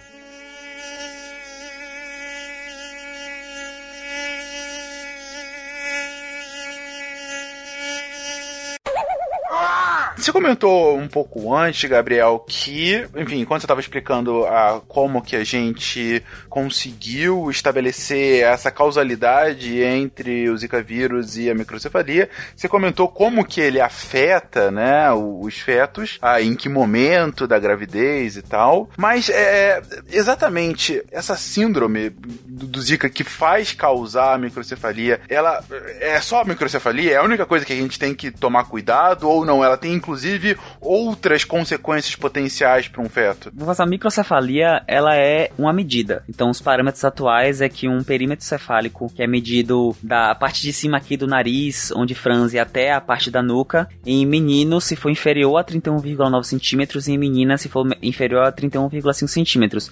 Então, ele é um diagnóstico muito é, fechado, microcefalia. Então, tem um, um cérebro menor. Isso não quer dizer que esse perímetro cefálico menor vai impactar no desenvolvimento. Não é o problema esse. O problema da zika congênita é que além da microcefalia, ela faz dano cerebral. Então ela tem, ela faz pequenos é, cristais de calcificação no cérebro que acabam dificultando de maneira geral a transmissão. É, danos oculares, alterações auditivas, é muito comum a associação de zika com cegueiro, então uma acuidade visual reduzida, surdez, contraturas congênitas, então dificuldade de locomoção porque você não tem uma, um controle fino adequado superior cerebral de movimentos e a malformação do corpo caloso. O corpo caloso é uma estrutura cerebral que fica no meio do cérebro e ele relaciona um cérebro com outro. Então, se você tem uma malformação no corpo caloso, você tem dificuldade de fazer uma relação de um hemisfério com outro hemisfério. Um dado importante, que eu acho bem interessante com relação à medida da microcefalia, que ressaltou muito bem como funciona a ciência, a importância da ciência aqui. As pesquisas eram feitas no Brasil inteiro, incluindo em São Paulo, e São Paulo não estava relatando casos de microcefalia, por mais que tivesse casos de zika. O interior de São Paulo não estava tendo casos de microcefalia. Então, eles fizeram, pegaram todos os dados, e o pesquisador mandou para uma grande revista, o que acontece muito na pesquisa é que né, a gente manda para uma revista, isso passa pelo editor, o editor manda ou recusa de cara seu artigo, ou ele manda para revisores e a, ou é aceito, ou eles te devolvem com alguns comentários, perguntas, ou mesmo recusando, eles te fazem algumas recomendações. O artigo voltou e a recomendação do revisor era: vocês perceberam que a circunferência dos bebês de vocês são maiores do que o do resto do Brasil? Normalizem o dado. Tipo, traga a não considere microcefalia como um tão pequeno, normalize o perímetro de microcefalia para o tamanho da cabeça do, dos bebês de vocês. E quando eles normalizaram, eles perceberam que sim, estava tendo casos de microcefalia, só que com um perímetro maior, porque o normal lá era maior. Então a questão foi fazer uma normalização nacional para que não tivesse mais essa discrepância. Nacional não, estadual lá, Estadual. né? É, estadual. Perdão. Outra coisa que acontece, enfim, quer dizer, é muito comum, é quem já tentou medir uma cabeça de uma criança sabe que é difícil. E pode parecer bobagem, pode parecer besteira, mas existe é, mensurações erradas da- do tamanho do perímetro cefálico. Não é incomum é, médicos não conseguirem medir direito a cabeça da criança. É, não é incomum. Tem um estudo que não é de microcefalia, mas é de aferição da pressão arterial, que é bem interessante, que ele, ele coloca 12 passos para aferição da, da pressão arterial, testa em diversas pessoas, em diversos estudantes de medicina e médicos, e se eu não me engano, 90% deles não conseguem executar um dos passos adequadamente. Então, o exame simples e besta pode, a- pode causar uma super ou subnotificação por mal, mal execução do exame. Como o Gabriel falou, os outros pro- problemas causados que a zika causa no desenvolvimento cerebral foi visto também no Rio isso porque muitas mães tiveram filhos que não apresentaram o perímetro cefálico menor, não apresentaram microcefalia. No entanto, durante o desenvolvimento, eles tiveram malformação, não na est- estrutural do cérebro, mas eles tiveram dificuldade de, eh, de aprendizagem e diversos outros problemas relacionados ao desenvolvimento. Não é o, o bebê que nasce com microcefalia, não significa que ele não vai ter um desenvolvimento normal, porque é uma medida, esse bebê pode acabar compensando esse crescimento. E também, o, o contrário também é verdade. Não é uma medida normal que fala, ufa, tá tudo bem, e ele não tem mais. Não tem mais, pode, pode não ter nenhum problema. A gente, pode, a gente viu que a zika não causa só a microcefalia, ela causa diversas outras alterações e malformações que podem alterar no desenvolvimento desse, desse, dessa criança. Isso só mostra o quanto, o quanto a doença ela é complexa, né? Você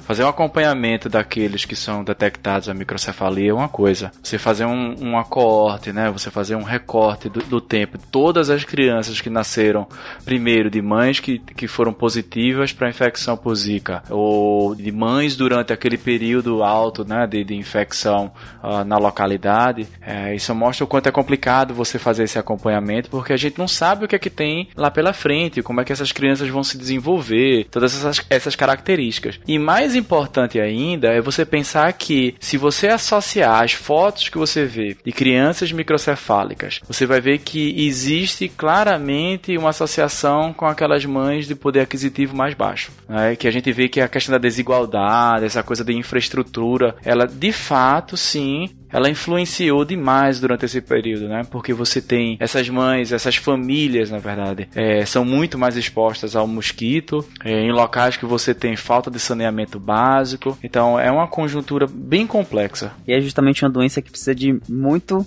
além de dessas mães elas estarem vivendo em uma situação que potencialmente po possam ter propiciado o, o- a infecção por zika, o próprio apoio após o nascimento também é uma das doenças que mais necessita de uma equipe multidisciplinar. E é, é caro, assim, é caro manter um TO, terapeuta ocupacional, um psicólogo, um, um fono, para poder acompanhar essas crianças a longo prazo. E por mais que você tenha comentado agora, cara, ah, que ah, não necessariamente a microcefalia vai significar déficit cognitivo, bom, a pessoa vai viver com um estigma pra sempre, né? Sim, vai sim viver com estigma É, e assim. muito grande. E a gente tem uma geração, ainda, bem- ainda que não tão grande, mas é uma geração que a gente vai ter alguns casos, né? Enfim, de, de pessoas que vão viver com isso, né? E vão ter que lidar com isso. Enfim, e isso se não voltar a doença de alguma forma, né? E outros casos desses surgirem. Fica só uma coisa que eu queria falar, que às vezes a, mãe tá preocupada porque foi no, no médico e aí no- é, o bebê nasceu com um, um perímetro cefálico normal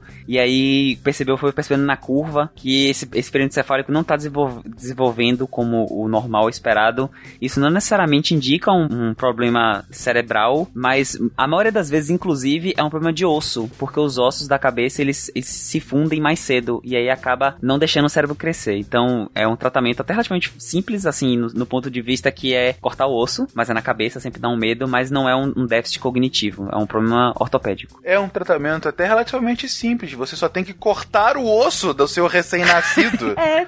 para que a cabeça dele volte a crescer completamente. Mas assim, é tranquilíssimo. Podia ser Imagina pior. a careta que eu fiz aqui, né? Podia ser pior. É, é, então, obrigado. Gabriel já tá virando médico mesmo, de Meu Deus do céu, Gabriel. O contrário também é assustador. Tu pega o bebê no colo e põe a mão na cabeça e parece que tá faltando alguma coisa, tem um buraco ali. É muito, É, muito não, assustador. E o problema é ali mesmo, né? É, é Na essa, esse né? Mole que fecha antes, né? É, justamente, a, a- porque o nosso o osso do crânio, na verdade, são quatro ossos. E aí eles sim. Na verdade, não, são muito mais que isso, mas essa parte de cima são quatro ossos. Eles acabam se fundindo mais cedo do que o, o, o que se espera. O bebezinho, assim, recém-nascido, tu põe a mão ali, dá pra ver que tem um buraco ali, é assustador.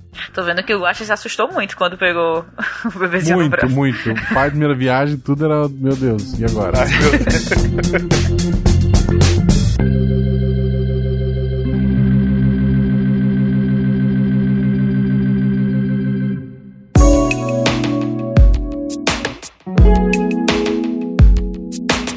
Gente, mas vamos dar algumas notícias boas, pelo menos. Afinal, é possível evitar essa doença e caso não seja possível evitar, é possível tratar uma do é, o Zika? É, tem cura, afinal? A prevenção do Zika, por enquanto, é a prevenção, é o combate ao mosquito Aedes. É mosquiteiro. Era, era mulher grávida andando de mosquiteiro na rua na época do, do auge do- do- do- dos casos de, de microcefalia. A, a mulher grávida, inclusive, pode usar também repelente é, à base de DET, que é dietitoluamida, que ele, ele pode ser usado em gestantes. Inclusive, ele é um dos mais baratos, hein? Isso.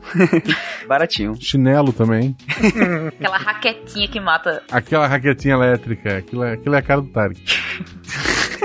Na verdade, aquela raquete ela é um pouco de, de, de terapia, né? Se vier aqui pra Recife com aquela, aquela raquete, maravilha. Não, mas é, é complicado porque ele começa a agir com violência e, a- e os bichos vão te atacar de volta. É, violência gera violência. Vão se vingar.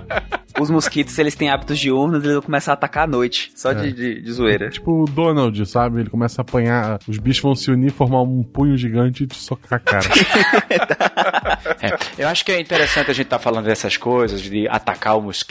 É, A gente termina fazendo esse tipo de coisa porque é, é o último recurso, né? Você não tem, um, você não tem uma, uma vacina ainda. É, você não tem um tratamento para os doentes que seja específico. né? Você não tem um remédio para a zika. E aí você termina tendo que trabalhar algo que na saúde a gente valoriza bastante, que é a prevenção.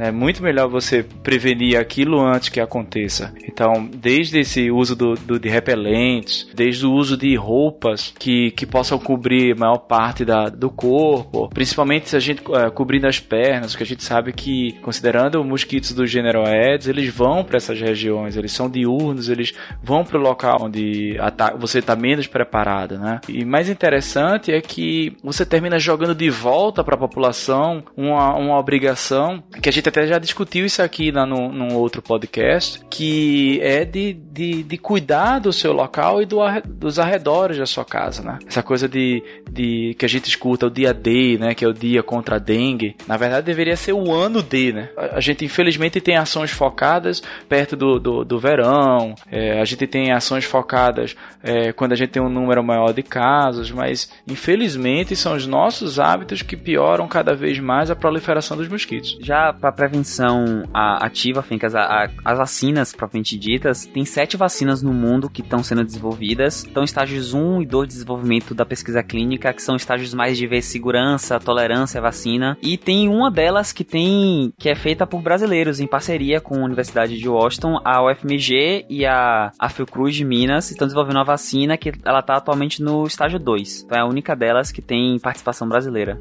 no desenvolvimento. Gabriel, só pra entender, quando você fala que ela tá no estágio 2, é o quê? Já tá em, a, a vacina já tá em teste em animal? É, ela tá em teste em humano, só que em humanos saudáveis. Então a gente tá vendo se ela tá, se ela tem algum risco, mas assim, ela não é, não é testada em pacientes efetivamente em risco, em regiões endêmicas. Entendi. Mais controlado, assim. Isso, exatamente. Sobre esses estágios de vacina, gente, inclusive estágio de, ah, de desenvolvimento de medicamento, a gente já está combinando de fazer uma pauta específica sobre isso, do passo a passo, para que vocês entendam não só como é feita a pesquisa, mas também os ensaios clínicos, porque é um negócio que a gente recorrentemente fala aqui no SciCast e é interessante a gente descrever esse passo a passo para todo mundo. E isso porque demora tanto, né? E porque demanda tanto dinheiro, né? Exatamente, pesquisas que levam bilhões de dólares para serem concluídas e que têm um prazo às vezes muito longo para serem testadas, para que as vacinas funcionem e não sejam uh, e não sejam alvos de fake news bizonhas. O tratamento da zika, propriamente dita, ele é o tratamento sintomático. É muito parecido com a dengue também. É, essas viroses, vamos dizer assim, que é, chega até ser um meme, está com a virose e tal, é porque realmente não tem muito como tratar o combate com o, o vírus. Poucos, poucas infecções virais são tratadas com anti, antirretrovirais.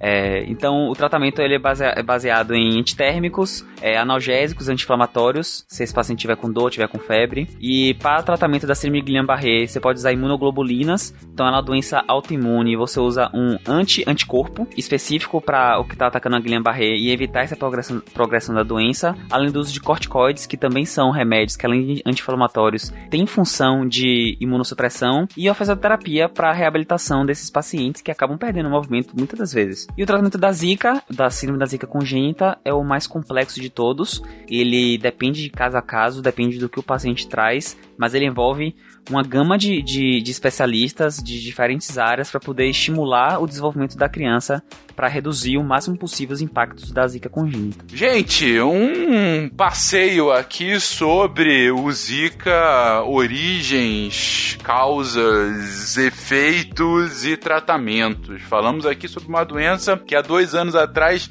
assustou bastante o Brasil e eu acho que como mensagem para que a gente pode dizer é não tá longe de voltar, né? Digo, ela assustou o Brasil há dois anos atrás. Um dos motivos que vocês colocaram era justamente uma população que não estava pronta para a doença, né? Não tinha ainda uma produção de anticorpos suficiente para evitar que, enfim, a população estivesse imunizada, né? Mas enquanto não tiver uma vacina específica, já está se avançando nisso, mas enfim, pode voltar em determinado momento, não? É, é, na verdade, essa volta, ela está condicionada a, a, a, uma série de fatores, né? Principalmente aquilo que a gente falou lá no início da, da transmissão, que é sobre a imunidade da população. A gente fala de, de, da imunidade da comunidade como um todo, a gente sabe que houve uma mudança de uma população completamente susceptível para uma população que enfrentou, né, vivenciou a transmissão do Zika. E aí, de repente, o que a gente tem é uma população completamente diferente dois, três anos depois. Só que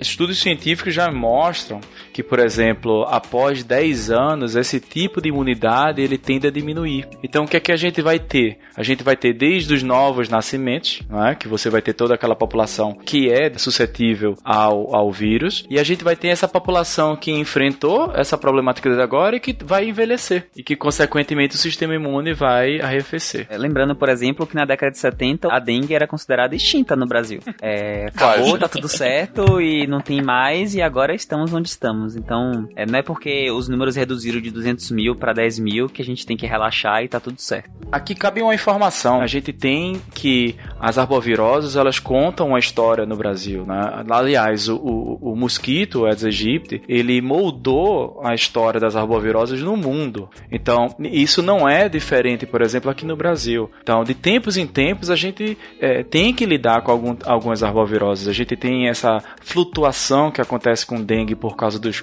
quatro sorotipos diferentes. Então, a gente normalmente a gente tem epidemias, mesmo que locais, né, ah, estados específicos. O que acontece de diferente agora é que a gente tem uma, uma noção de que o combate ao mosquito ele tem que ser é, prolongado, ele não é mais pontual. É, antigamente as pessoas falavam assim: ah, vamos erradicar o mosquito, né? Vamos eliminar o mosquito do país. Isso já não é mais possível. Não tem condições a gente ter isso, né? Como teve já algum tempo atrás em campanhas, por exemplo, contra a febre amarela. Isso claramente o que a gente é, tem agora é uma situação que o Brasil passa de pós-pandemônio, né? Não vou nem falar de epidemia, mas que outros países estão começando a apresentar epidemias e recentemente, por exemplo, a gente tem um caso de, de países na África em que, que começam a apresentar coisas que não apresentavam antes, que são casos de infecção em humanos, com um vírus que filogeneticamente é provindo do Brasil. A gente importa, depois exporta com melhor qualidade. É, isso que eu chamo de produto agregado. Parabéns,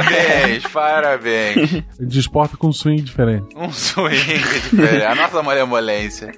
Ainda tem a questão das, das mutações genéticas, em que a gente tem um Zika atualmente, e aí, assim como o dengue, chegamos a quatro tipos de dengue, então você pode chegar a um outro, um Zika novo, e aí a população vai estar suscetível, não vai ter anticorpos para aquilo, e a gente pode ter outro boom desse, como foi 2015, 2016. E vale salientar que não, a gente também não pode deixar de considerar que diante de todas as condições que a gente tem social, é, é, econômica do país, essa abundância de vetores, que outros arbovírus podem entrar no nosso país. A gente tem, na verdade, outros arbovírus que estão aqui também no país, que não causam epidemias ou não causaram ainda possíveis epidemias, né? Então, todo cuidado ele tem que ser realmente redobrado, porque a gente tende a dar uma, uma descansada agora em relação à zika, mas tem outras arboviroses que estão por aqui. Fencas, eu queria falar só mais uma coisa, é que alguém que é mãe de, ou pai de uma criança com microcefalia pode estar ouvindo o cast, e eu sei que em diversas cidades e estados do, do país existem grupos de apoio para os pais e mães. Aqui em Recife, eu acho que é Mãe de Anjo o nome do grupo, que é aqui em Recife. E eles te ensinam você a fazer, por exemplo, uma cadeira em casa para ajudar a criança a sentar com coisas de casa mesmo, porque aí você os equipamentos são muito caros, então eles ajudam a você criar coisas em casa que facilitem a, a sua vida com a criança, ensinam diversas coisas, a, ajudam você a achar acompanhamento médico. Então, se você é pai ou conhece alguma criança com microcefalia, é, pode procurar essas, esses grupos de apoio que é uma grande ajuda. É isso, gente. Por mais que a onda tenha baixado agora, por mais que o número de casos tenha diminuído, uh, longe de ser um ponto pacífico, longe de ser uma questão encerrada aqui no Brasil e no mundo. Fiquemos atentos, porque a Zika pode voltar. Confiemos na, na produção científica para que a gente possa vir a ter uma vacina o quanto antes com relação a isso, mas enquanto ela não chega, aquelas velhas recomendações que todo verão você ouve, todo verão dão um efeito muito menor do que o esperado. É não deixe a água parada, é, usa tela de mosquiteiro sempre, sempre que possível. Não dê sorte ao azar. A gente mora num país tropical que esse tipo de doença não é difícil de se espalhar. Uh, a gente não ajuda muito com esse tipo de controle que a gente faz contra essa doença, então febre amarela, chikungunya, zika e outras vão continuar sendo uma pedra no nosso sapato. E viu uma lagartixa na parede? Deixa a porra da lagartixa, ela come os bichinhos. Viu uma aranha? deixa a aranha, a aranha, bichinho tá lá, ela come os insetos. Viu o guaxinim? Deixa o guaxinim. Esse foi pro coleguismo mesmo.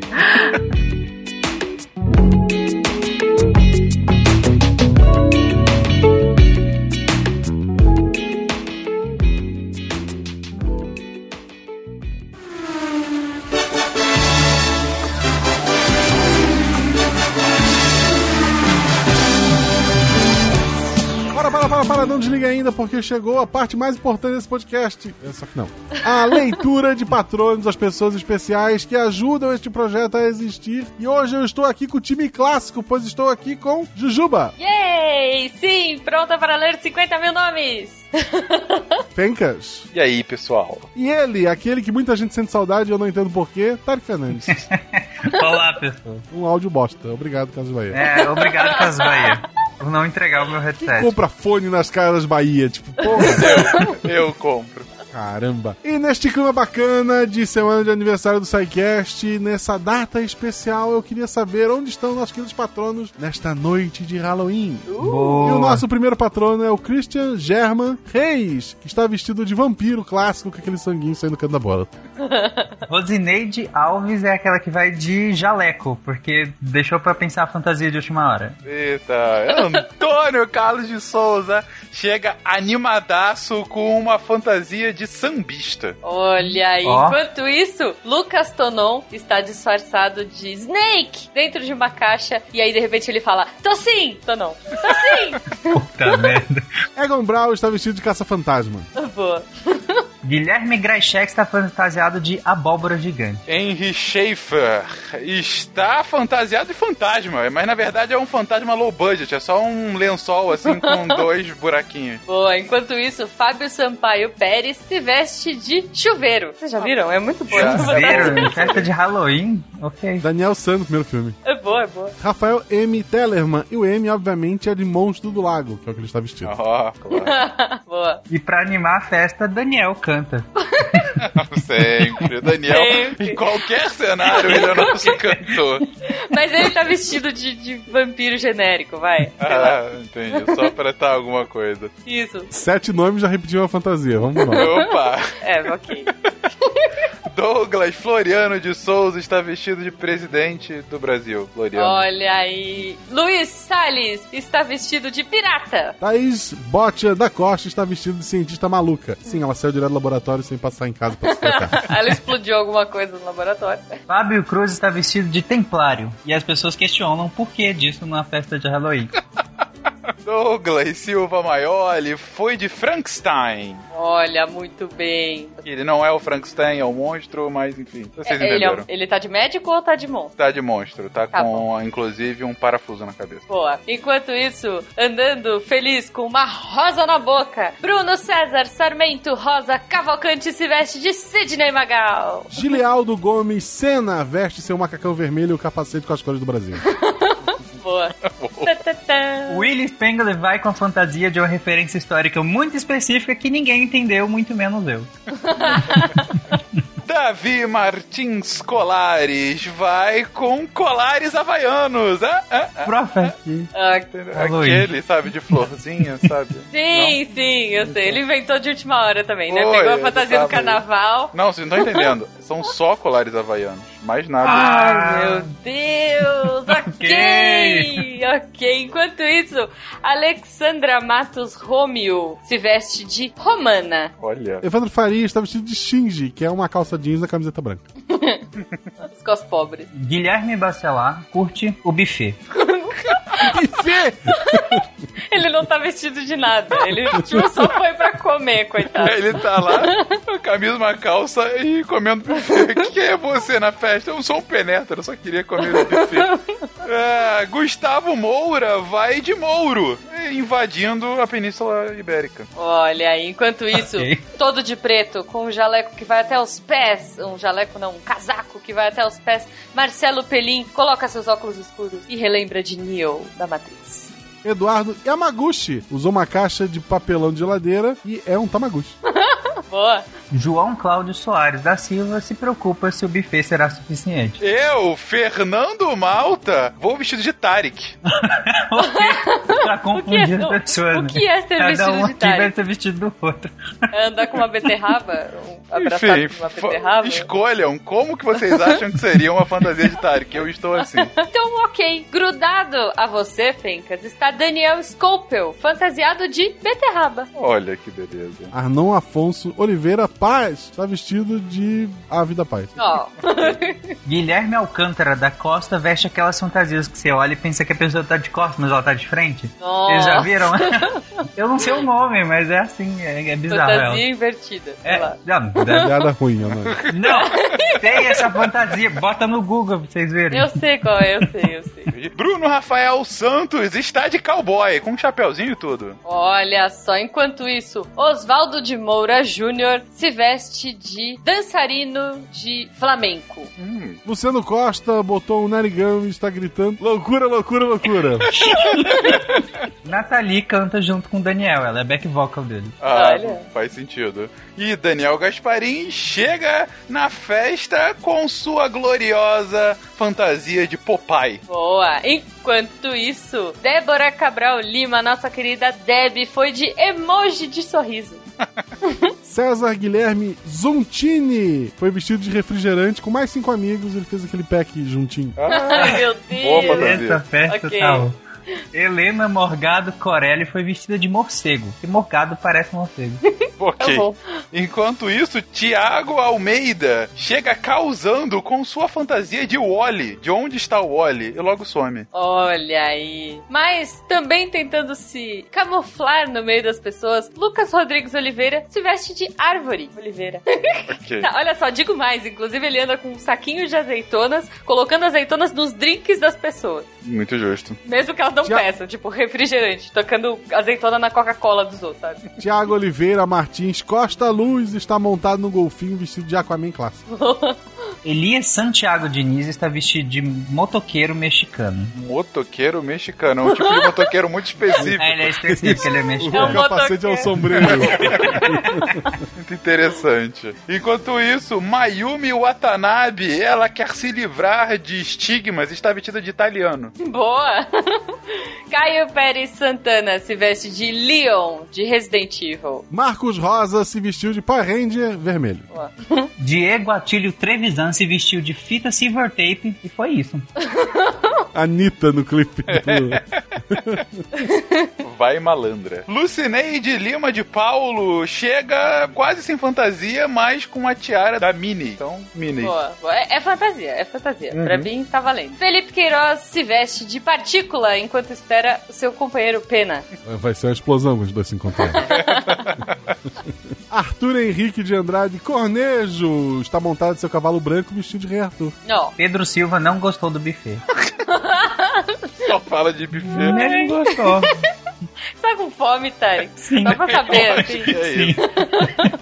Rodrigo Ribeiro chega com uma fantasia de anjinho, com auréola Oh, e tudo. Que lindo! Enquanto isso, Dalton Roberto Alves Araújo de Lima Júnior se veste de D'Artagnan em busca de seus outros mosqueteiros. Felipe Guimarães Cortez se veste como o homem da de 1500.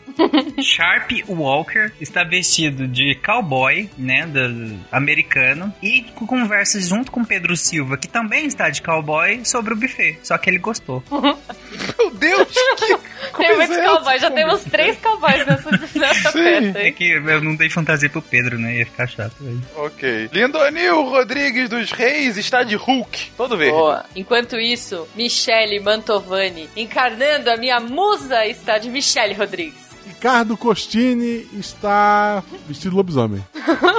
Facundo Leite está preocupado com o fornecimento de leite para a festa. Meu Deus, cara. Leite na festa, ok. Sim, como, como uma festa pode ser boa Sem sem, leite. é, o seu estoque de leite, né? É uma Pois coisa é. que eu leite, pensando. Enfim. Rosber Neves Almeida Júnior chega na festa com suas filhotas. Na verdade, Oh. me, me digam aí uma fantasia tríplice, gente. Rosber e suas filhas. Três porquinhos. Três porquinhos. Ah. Excelente. Ok, eu ia falar que elas iam ser as bailarinas do episódio, do, do Sol e da Lua lá, mas tudo bem, pode ter três porquinhos. Enquanto isso, Alexandre Freire chega de clérigo, trazendo uma cerveja. Júnior Koch está vestido de mago. Luciano de Oliveira e Oliveira Filho chega à festa de terno porque não deu tempo de sair do escritório e trocar de roupa.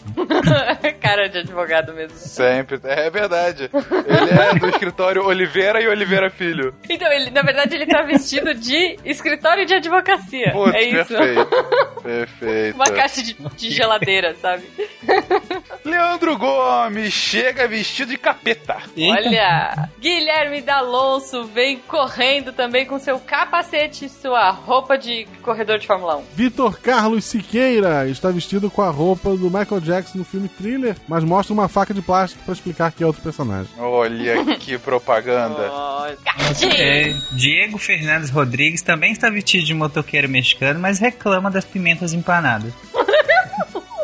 Ai, cara, motoqueiro mexicano virou, virou um nicho, né? De fantasia. Denis Azevedo, ele não foi à festa, o Denis, mas quando ele tava chegando, ele tava passando pela rua e viu três motoqueiros mexicanos, foi imaginando que raio de fantasia é essa que está tão na moda. Denis, eu me compadeço com a sua pergunta. Enquanto isso, Vinícius Cagno Lima se veste de limão. Mário César San Felicini está vestido de caminhoneiro italiano. Olha, boa, Se tem motoqueiro mexicano, tem caminhoneiro italiano. boa.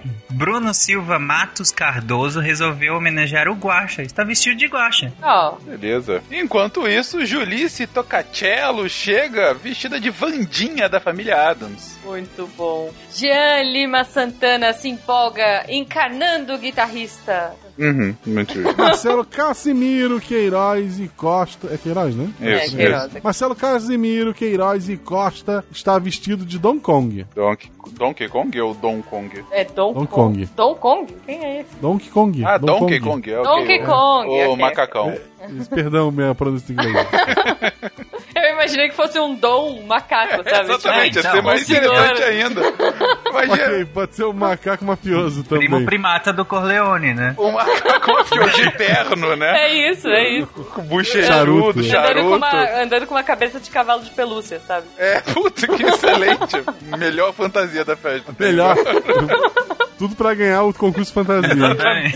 Paulo Colares não tá fantasiado porque, na verdade, ele tá vendendo sua arte na festa. Olha aí, Justo. boa. Bem que hippie pode ser considerado fantasia, né, também. É, é. Então, beleza, então. Tamison Santos Reis, ele chegou, na verdade, todo embrulhado em papel higiênico. Pensaram que era, na verdade, uma múmia, mas na verdade era o trote de crianças. Ele quer a ajuda de alguém. Ô, dó. Felipe Augusto de Souza, vestido de inspetor bugiganga, abre o seu casaco e tira uma tesoura pra ajudar o Tamison. Se você der três descargas, falar três palavrões e der três chutes na privada, Betânia Silva Santos aparece vestida de Maria Sangrenta e fala: Quem me chamou? Ok. Melhor fantasia. Tudo bem que ela vai ficar no banheiro, né? Assim, É, a festa inteira, né? mas... É só pra fazer sentido, né? Ai, adorei. É, Pedro Henrique de Lima Gomes está vestido de azeite de oliva. Fantasia comum. Enaldo Alessandro Lucien da Silva chega de Adão, todo peladão, com uma folhinha na frente da sua genitália. Vocês já repararam que é a segunda vez que os personagens do Fênix estão pelados, né? É, então, eu tô estranhando que o Pelo menos os Guaxa... personagens do Fencas foram pra festa, né? Exatamente, eles não estão falando de buffet. Não é? Yara Grise, correndo do consultório, vem vestida de médica, mas planeja trocar a fantasia no meio do, do evento e, e colocar a roupa de espanhola que ela guardou no porta-malas. Ok. Eu gosto de roupa de espanhola, gente, é bonito. Andresa Gonçalves de Freitas está vestida de caçadora de Pokémon. Renato Aguiar estava andando pela festa até que decidiu ir cantar junto com o Daniel. Muito justo. E Juliano Nugente da Silva chega como um padre. Olha aí, copiando a fantasia do nosso amigo que também comprou na internet, Márcio Costa chega com a fantasia invertida do Tarek. Fica explicando pras pessoas, sabe? É, eu não sei o nome, mas é aquela lá que. E procura o Tarek pra perguntar o nome. Ana Lielcher está vestida de Morrigan, do Darkstalker. Inoue, vestido de samurai, come enguias assadas. Meu Deus, gente, a comida dessa festa tá muito ruim. Enguias Sério, assadas. enguia, leite e azeitona na Coca-Cola. José Abel Mendonça Paixão está deixando a festa revoltado com o catering. Meu Deus, quem pensou nessas comidas? Mas qual era a fantasia do José? Ele estava de Popeye também. Eu não pensei em nenhuma fantasia, desculpa. Ainda saiu bravo, né? Saiu bravo. Rodrigo do Couto Fonseca se veste de egípcio e anda de ladinho pra entrar no personagem. Acompanhando, temos Ana Carolina Fernandes Ferrão, vestida de Cleópatra. Boa. E não muito atrás temos Tiago Oliveira da Mota Sampaio vestido de múmia, fazendo referência ao Imhotep. Olha só, é a ala egípcia da festa. Olha. João Pedro Porto Pires, pra combinar com o Egito, está vestido de Bob Esponja. ok. Exatamente. Enquanto isso, Bernardo Malta vem para a festa com perna de pau e um fone na cabeça, falando bem-vindos, vestido de penquinhas. André Bessa se vestiu de zumbi, acabou dormindo no chão e acordou com a polícia pintando em volta dele de tão boa que tava a fantasia. que horror! Meu Deus. Ok, eu demorei uns dois segundos pra entender, mas tudo bem. Guilherme Luiz Batista Neto tá revoltado que vai ter que voltar pra casa porque seu vô tá ligando. Ele que foi muito bem vestido de vampiro. Outro vampiro. Muito bem vestido. Gente, veja vampiro é o que mais tem em festa de Halloween. Enquanto isso, Lusitano Ferreira também quer romper com as tradições de seu nome e está vestido de argentino. Boa! Já que falamos em vampiro, o Josair E.G. Júnior também está fantasiado de vampiro, mas veio como o personagem protagonista da série Crepúsculo. E EG, obviamente, quer dizer Edward Glitter. Nossa, que Eu elaborado. gostei da construção, exatamente. Parabéns por chegar a isso. Ah, muito obrigada. Gabriel Tulli Ferreira Neto está vestido de truta. Ele se importa com a família. André Luiz Rodrigues de Andrade está vestido de rei do século XVI. Hum, enquanto Mário Lúcio Romaldo de Oliveira está de lenhador, com barba e tudo. Olha, barba verdadeira ou falsa? Falsa, é postiça. Na verdade, ele não tem barba. Tadinho. Falando de reis, Rodrigo César Braga vem interpretando o grande César. Não é rei, né? É imperador. Desculpa, Rodrigo, era imperador. tá, tá tudo ali, gente, tá tudo ali. Daniela Araldi está vestido de princesa Jujuba. Ah, que linda. Tiago Moura Witt está vestido de eletricidade. Boa. Kelvin Costa está como guarda-costa, que na verdade é o Kevin Costner do filme Ah. O Guarda-Costas. Entenderam? É uma referência dentro de uma referência, cara. O Kelvin tá Ok. muito feliz com, com a sacada dele. A roupa dele tá de costas também? Puta, é. muita- Deveria, deveria. Ele deveria estar de Kevin Costner de E costas. ninguém entendeu Olha nada na festa. Todo mundo achou que ele era uma pessoa normal andando. Mas ele tá se divertindo pra caramba, sabe? Ele tá muito feliz com isso, cara. Muito bom. Enquanto isso, Felipe Xavier vem vestido de Leonardo da Vinci. Janir Marini Júnior está vestido de Yoda. Leonardo Teixeira está vestido de bananeira. Inclusive segura um cacho de bananas. Olha, Até agora, a melhor comida da festa. Tiago Freitas está como um mago de Harry Potter. boa. Atrás de Tiago, André Christian Neider se veste de Voldemort. Fábio dos Santos Ferreira se veste de anão gigante do filme do Thor. Marlene Zenz, também sem muita criatividade, está vestida de jaleco enquanto come dentadorinhas da Fini e brinca com seus gatos durante a festa. Douglas Santos chega vestido de Peter Pan. Enquanto isso, João Paulo Lian Branco Martins está vestido de Papa. Pá, boa, meu Deus. É que é João Paulo, o, né? pa- o Papa Bom, né? É, o Papa é legal. Por favor. Paulo RM Souza Filho está vestido de Rei Marcelo. Eu não gosto muito da coroa. Rei Marcelo, ok. Carlos A. Schneider está vestido de alemão. É aquela roupinha típica da Oktober, tá certo? Aham. Boa, Walter Waszek Neto está vestido de Chapolin. boa. Enquanto isso, Carlos Bergamo anda pela festa com um pouco de dificuldade porque veio vestido de tangerina. Que Bergamo, me lembra bergamota. Puta, que Nossa, referência. Muito bom. Foi boa.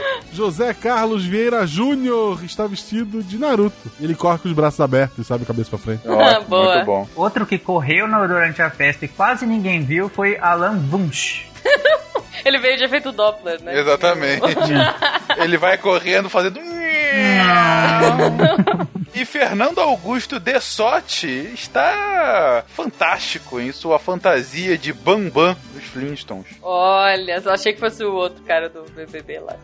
Não, eu coloquei qual era o Bambam. ok, boa, boa. Enquanto isso, Jeff Cunha se diverte fazendo piruetas vestido de Aang, do Avatar. Alan Oliveira está vestido de Homem de Ferro baixo custo. Baixo papelão e, e tinta Boa, boa. Cris Lânio Vasconcelos está de base nitrogenada. Ela é a Adenina. Oh, Enquanto isso, Rudieri Turcello Kolbe, que é um Minion gigante. boa. Samuel Fatini está de Mario, Mario Kolbe. procurando seu irmão Luigi. Vinícius Lisboa está de Luigi, procurando seu irmão Ma- Samuel Fatini. Vinícius Haroldo Garcia Afonso também está vestido de base nitrogenada. Ele é a Timina. Agora eu tenho quatro nomes. pra você. Pronto, ah lá. Meu Deus do céu. Alex Borges chega com sua fantasia de Woody do Toy Story. Oh, enquanto isso, Ricardo Tuma Guariento vem de Deus Sol. quê? Deus Sol. Na verdade, ele só pegou uma camiseta amarela, uma calça e falou que é isso aí. Ah, Ele tá convencendo as pessoas. Vanildo Souto Mangueira quer introduzir a brasilidade no Halloween e trouxe um carro alegórico. Olha, Josenaldo de Oliveira Matos Filho está vestido de rim. Muito bom, muito bom. É uma piada interna, mas ele sabe o que significa. E rim por último, rim melhor. ah, meu Deus. Alessandro Siqueira chega vestido de Aladdin. Enquanto isso, andando e se sentindo o rei da festa, Alexandre Estrapação Guedes Viana vem de Elvis. Elder Alexandre Nogueira está vestido de viking. Tiago Costa, que não está vestido com aquela fantasia. Não, Tiago não quis. Ah, Bu. Thiago está apenas revoltado porque toda festa que Thiago vai tem alguém vestido de Elvis. Enquanto isso, Matheus B. Gondolfo está do personagem que o representa no Senhor dos Anéis, Boromir. Muito bom. Em contrapartida, vestido de Gandalf, Jefferson Estevo estava na festa, mas não tá mais. Olha, sempre. Giovanni Carvalho Nepomuceno está vestido de líder da equipe Rocket. Boa. Márcio José Pedroso Dias está vestido de rocha. Ah, meu Deus. Rocha. Rocha, ok. é uma rocha. Pedroso, Rocha, muito se um cara de Pode- árvore pode ter uma rocha. Eu vou Pode defender. mutar de novo. cara, tá. Gilberto Dias chega com sua fantasia de inspetor bugiganga. Outro inspetor Budiganga? Você já até viu? Eu falei que tinha um Meu Deus, então cortar são muitas. São muitos Não deixa eles se encontrarem, gente. Vamos lá. Cada um vai ficar de um lado. Carlos Eduardo Balbino da Silva está de Ranger Azul. Érico Constantino está vestido de seu investigador favorito, o Sherlock Holmes. Bruno Viana está vestido de Constantine. E as pessoas chegam pra ele na festa, abraçam ele e falam: Ah, que pena que cancelou. Aigo Freire Tagarro chega vestido de Homer dos Simpsons. Inclusive, ele está todo amarelo. Ele se pintou de amarelo. Que bonito, que bonito. Mas enquanto Igor, Raigo ou Aigo está de amarelo, João Paulo Verinca dos Santos está de azul, encarnando um avatar. Como é que era o nome da raça? Esqueci do, do avatar. Ah, isso aí mesmo, gente, vocês sabem. Os azulzinhos do Avatar. Eu realmente não lembro. Breno Marinho está vestido de Aquaman versão 2018. Bom. Já chegou o clássico, né? Tinha o clássico e tem o Yeah. 2018. Boa. Uhum. Maurício Faria Júnior está ao lado do buffet também, mas ele já tá saindo e ele tá se arrependendo porque ele deveria ter comido, mas ele não comeu porque ele não faria esse tipo de coisa. Ah, Você vê a volta que dá pra fazer uma piada merda. Parabéns. Meus parabéns. Renato Jacobski Fusco está vestido de Simba do Rei Leão. olha, muito bem. Procurando o personagem lá de cima, que eu já não lembro quem era, que estava vestido de Aladim, Pedro Paiva se veste de Jafar. Silvio Roberto Fernandes de Araújo está na porta da casa do buffet, dizendo pessoas pessoas entrarem girando. Ele tá usando o microfone na lapela. Boa, boa. Gabriel Medeiros ficou responsável pelo fornecimento de proteína animal pra festa, mas não foi o suficiente. Shame on you, Gabriel. É, Meu Gabriel. Deus, Gabriel. Atila Paz causa na festa chegando de Uno. ok. Enquanto isso, Rafael Belo chega de pagodeiro. ok. Cleto Kavensky Pérez está vestido de antivírus. Te viram. Ah, verdade. Excelente. Ai, não sei ai. como é que é uma fantasia É. de antivírus, mas deve ser Caixa, ótimo. caixa do antivírus. Marco David Castro da Silva foi vestido de funkeiro e está ao lado de Rafael pra não passar vergonha sozinho. É, Nayene Ferraz chega de bailarina. Oh. Enquanto isso, Evandro Celino da Silva veio de uma fantasia improvisada de nadador. Ele tá de sunga, touca e óculos, e óculos de natação. Não, bem improvisado, né? Ele é um nadador aí, no caso. Sim, né? Danilo Cândido está vestido de professor Girafales. Simval Freire está vestido de cipó. Nossa, tá bom. Ok. Rafael Micelli é o próprio Indiana Jones. Boa. Correndo atrás de Simval está André Luiz Mendes Moura vestido de Tarzan. Bruno Borim é um anão de Senhor dos Anéis. Total. João Ataíde é o outro anão do Senhor dos Anéis. Aí você vê que o Tarek está começando a ficar sem criatividade. Pedro Ivo de Araújo do Nascimento está como um robô gigante. Olha só. Hulkbuster. Hulkbuster, boa. Muito bom. Enquanto isso, vestido de garrafa de vinho, Bruno Weiss. Weiss? Vai, sim, sim. Deu, deu problema. Mandei. Sérgio Luiz Polidoro está vestido de um Pokémon, o Polygon. Fábio Chico está vestido como um personagem clássico de O Alto da Compadecida. Ah, boa. Eu pensei Só sei que nisso. foi assim. Passou foi, foi assim. E agora, o patrono de nome Spectre Man está vestido de João. Parabéns, Spectre Man, eu sou seu fã. Parabéns, muito bom, Aí tem uma cara. pessoa normal andando, todo mundo olhando. Por que, que essa pessoa não veio vestido de nada? Na verdade, Não. não Na tá verdade, ele tira a maquiagem e ele é um herói É. japonês. Muito bom, cara, muito bom. Com uma bateria piscando nas costas. sabe? Exatamente, uma coisa assim. Pierre Ferraz e Silva vem com sua fantasia de mímico. Mímico, boa. Que o E é de mímico. Não, é, é, é que é Pierre, aquele mímico típico francês, sabe? Ah, Com a baguete entendi. embaixo do braço. O E é de, sei lá, Erivaldo. Só não pôs. Um nome muito francês, podemos ver. Com certeza. Glauco Mário Bolelli está vestido de Bowser. Bowser, boa. Bruna Diir está vestida do seu próprio nome. São dois I e dois R. Tá bom. Bom, agora eu paro essa leitura de e-mail. Tarek, o que é uma fantasia de ir? Di- É uma fantasia chique, obviamente, que Diir passa um, um alto glamour também. Aham. E tem dois Is grandes, dois R's assinados embaixo na transversal. Ah, Ah. entendi. Obrigado pela explicação agora. Por nada. Felipe Rios está como um shake do rico, uma roupas pujantes. Olha aí. Enquanto isso, César Agenor, disfarçado e silenciosamente andando pela festa, está fantasiado de Ezio, auditore da Firenze. Oi? É o Ezio. É que é história, gente. Tudo bem, eu entendi Assassin's a referência. Creed. Ele também deve ter entendido, menos o Tarek. Bruno Malta está vestido de Napoleão. Já não teve Bruno Malta? Bernardo Malta? Ah, Família Malta é tá em peso. verdade, Tá em é peso verdade. aqui. Vocês deviam ter vindo de banda malta, na verdade. Faz sentido, mas não. ok. José Eduardo de Oliveira Silva está comendo camarões, mas ele não sabe que tem alergia. Ai, pronto. Já vi essa história. Nunca aconteceu. Lucas Rosa chega de jogador de futebol. Boa. Enquanto isso, Marco Antônio Miller vem de menino maluquinho. Gianfrancesco Signori está vestido de Rogerinho do Choque de Cultura. Boa. Marcos Roberto Souza, que é muito amigo do Gianfrancesco, está vestido de italiano. Italiano. Jean Lima Santana está de roqueiro. Sérgio Garcia se veste de mestre de Kung Fu. Sua especialidade, garça. Flávia da Silva Nogueira Ward está vestido de Mulher Maravilha. Boa. William Bowman está vestido de algum personagem steampunk e foi o responsável por fornecer pão de forma para a festa. Meu Deus. Sério que isso foi por de Pullman? Eu achei, eu jurei que quando ele começou a falar, e eu, eu vi que a voz dele tava meio assim, ele ia falar tipo que ele tava de fatia de pão. Mas, Cara, ok. Tá vendo? Não foi Não, ele é um tá vilão steampunk. Beleza. Sim, que Ok. pode estar fornecendo fe- pão de forma pra festa. Essa festa tá bem legal, tem pão de forma em Guilherme. Nossa, Vamos e continuar. azeitona. E azeitona. Bruno Saito, como bom veterinário que o é, ele pensou numa fantasia genial. Que tal eu ir de Don Kong? um macaco mafioso. Ninguém nunca vai se vestir igual a mim. Muito bom. Felipe Fiorito Mancini está de samurai. Walter Marlon Francisco Den Freitas está vestido de fritas. Ok. Uma caixinha amarela do McDonald's e as pontinhas amarelas. Boa.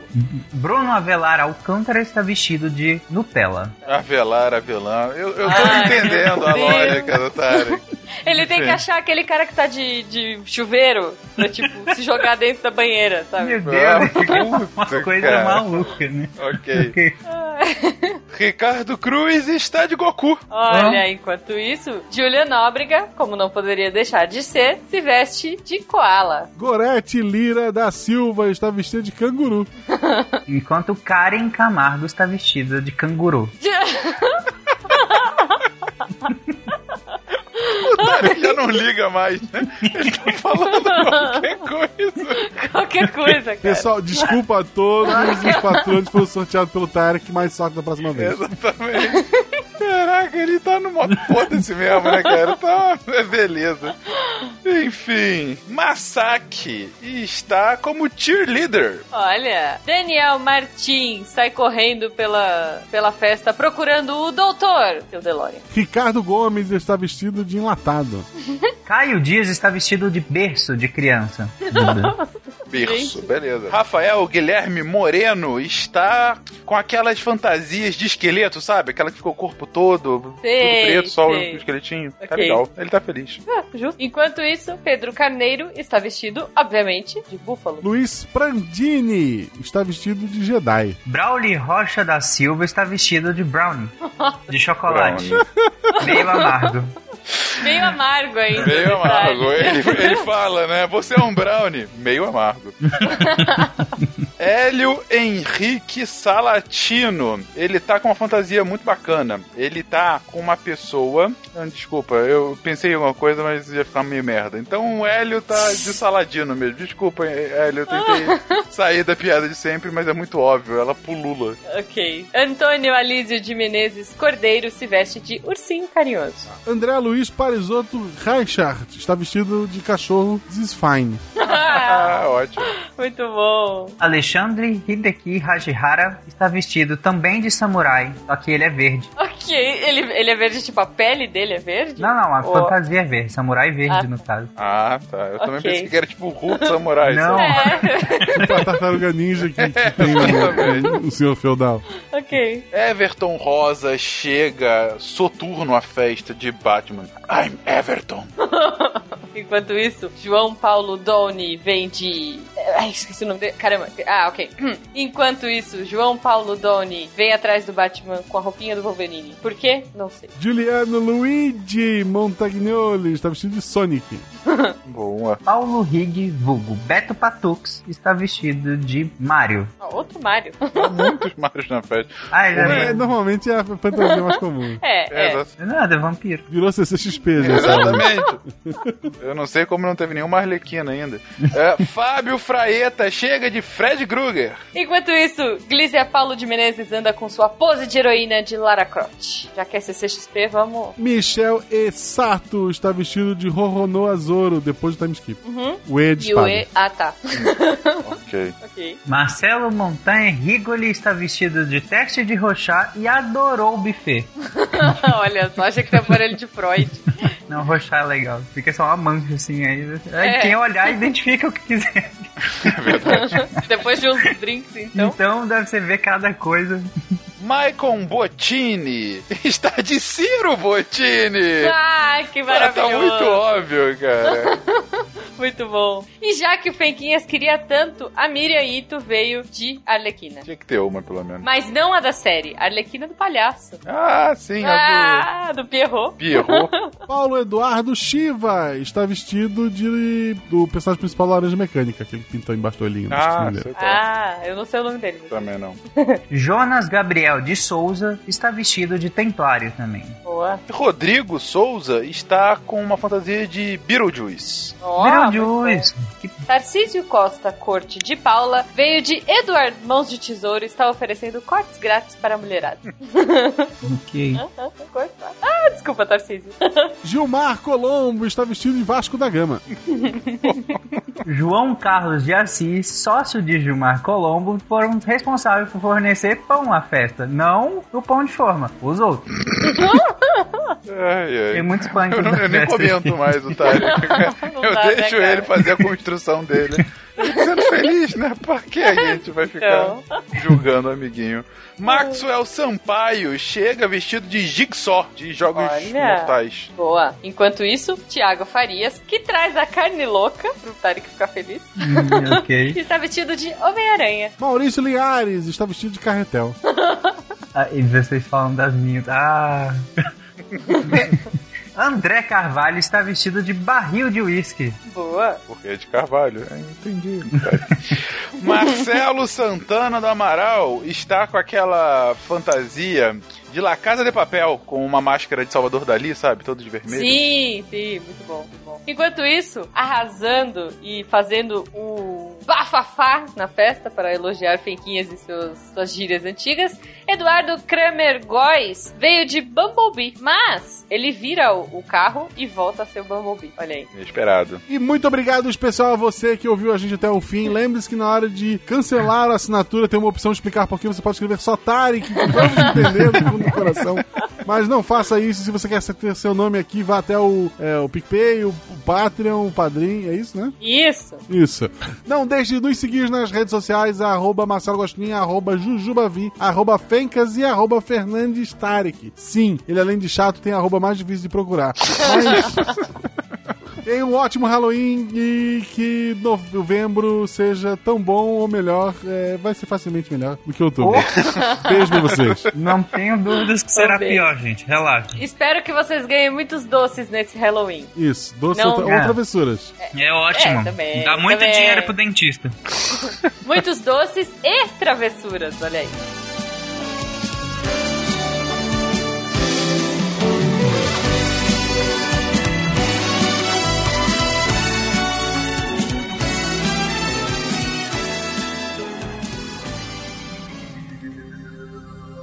Se a ciência não for divertida, tem alguma coisa errada. Tem que ser divertida. A coisa mais divertida que tem é a ciência.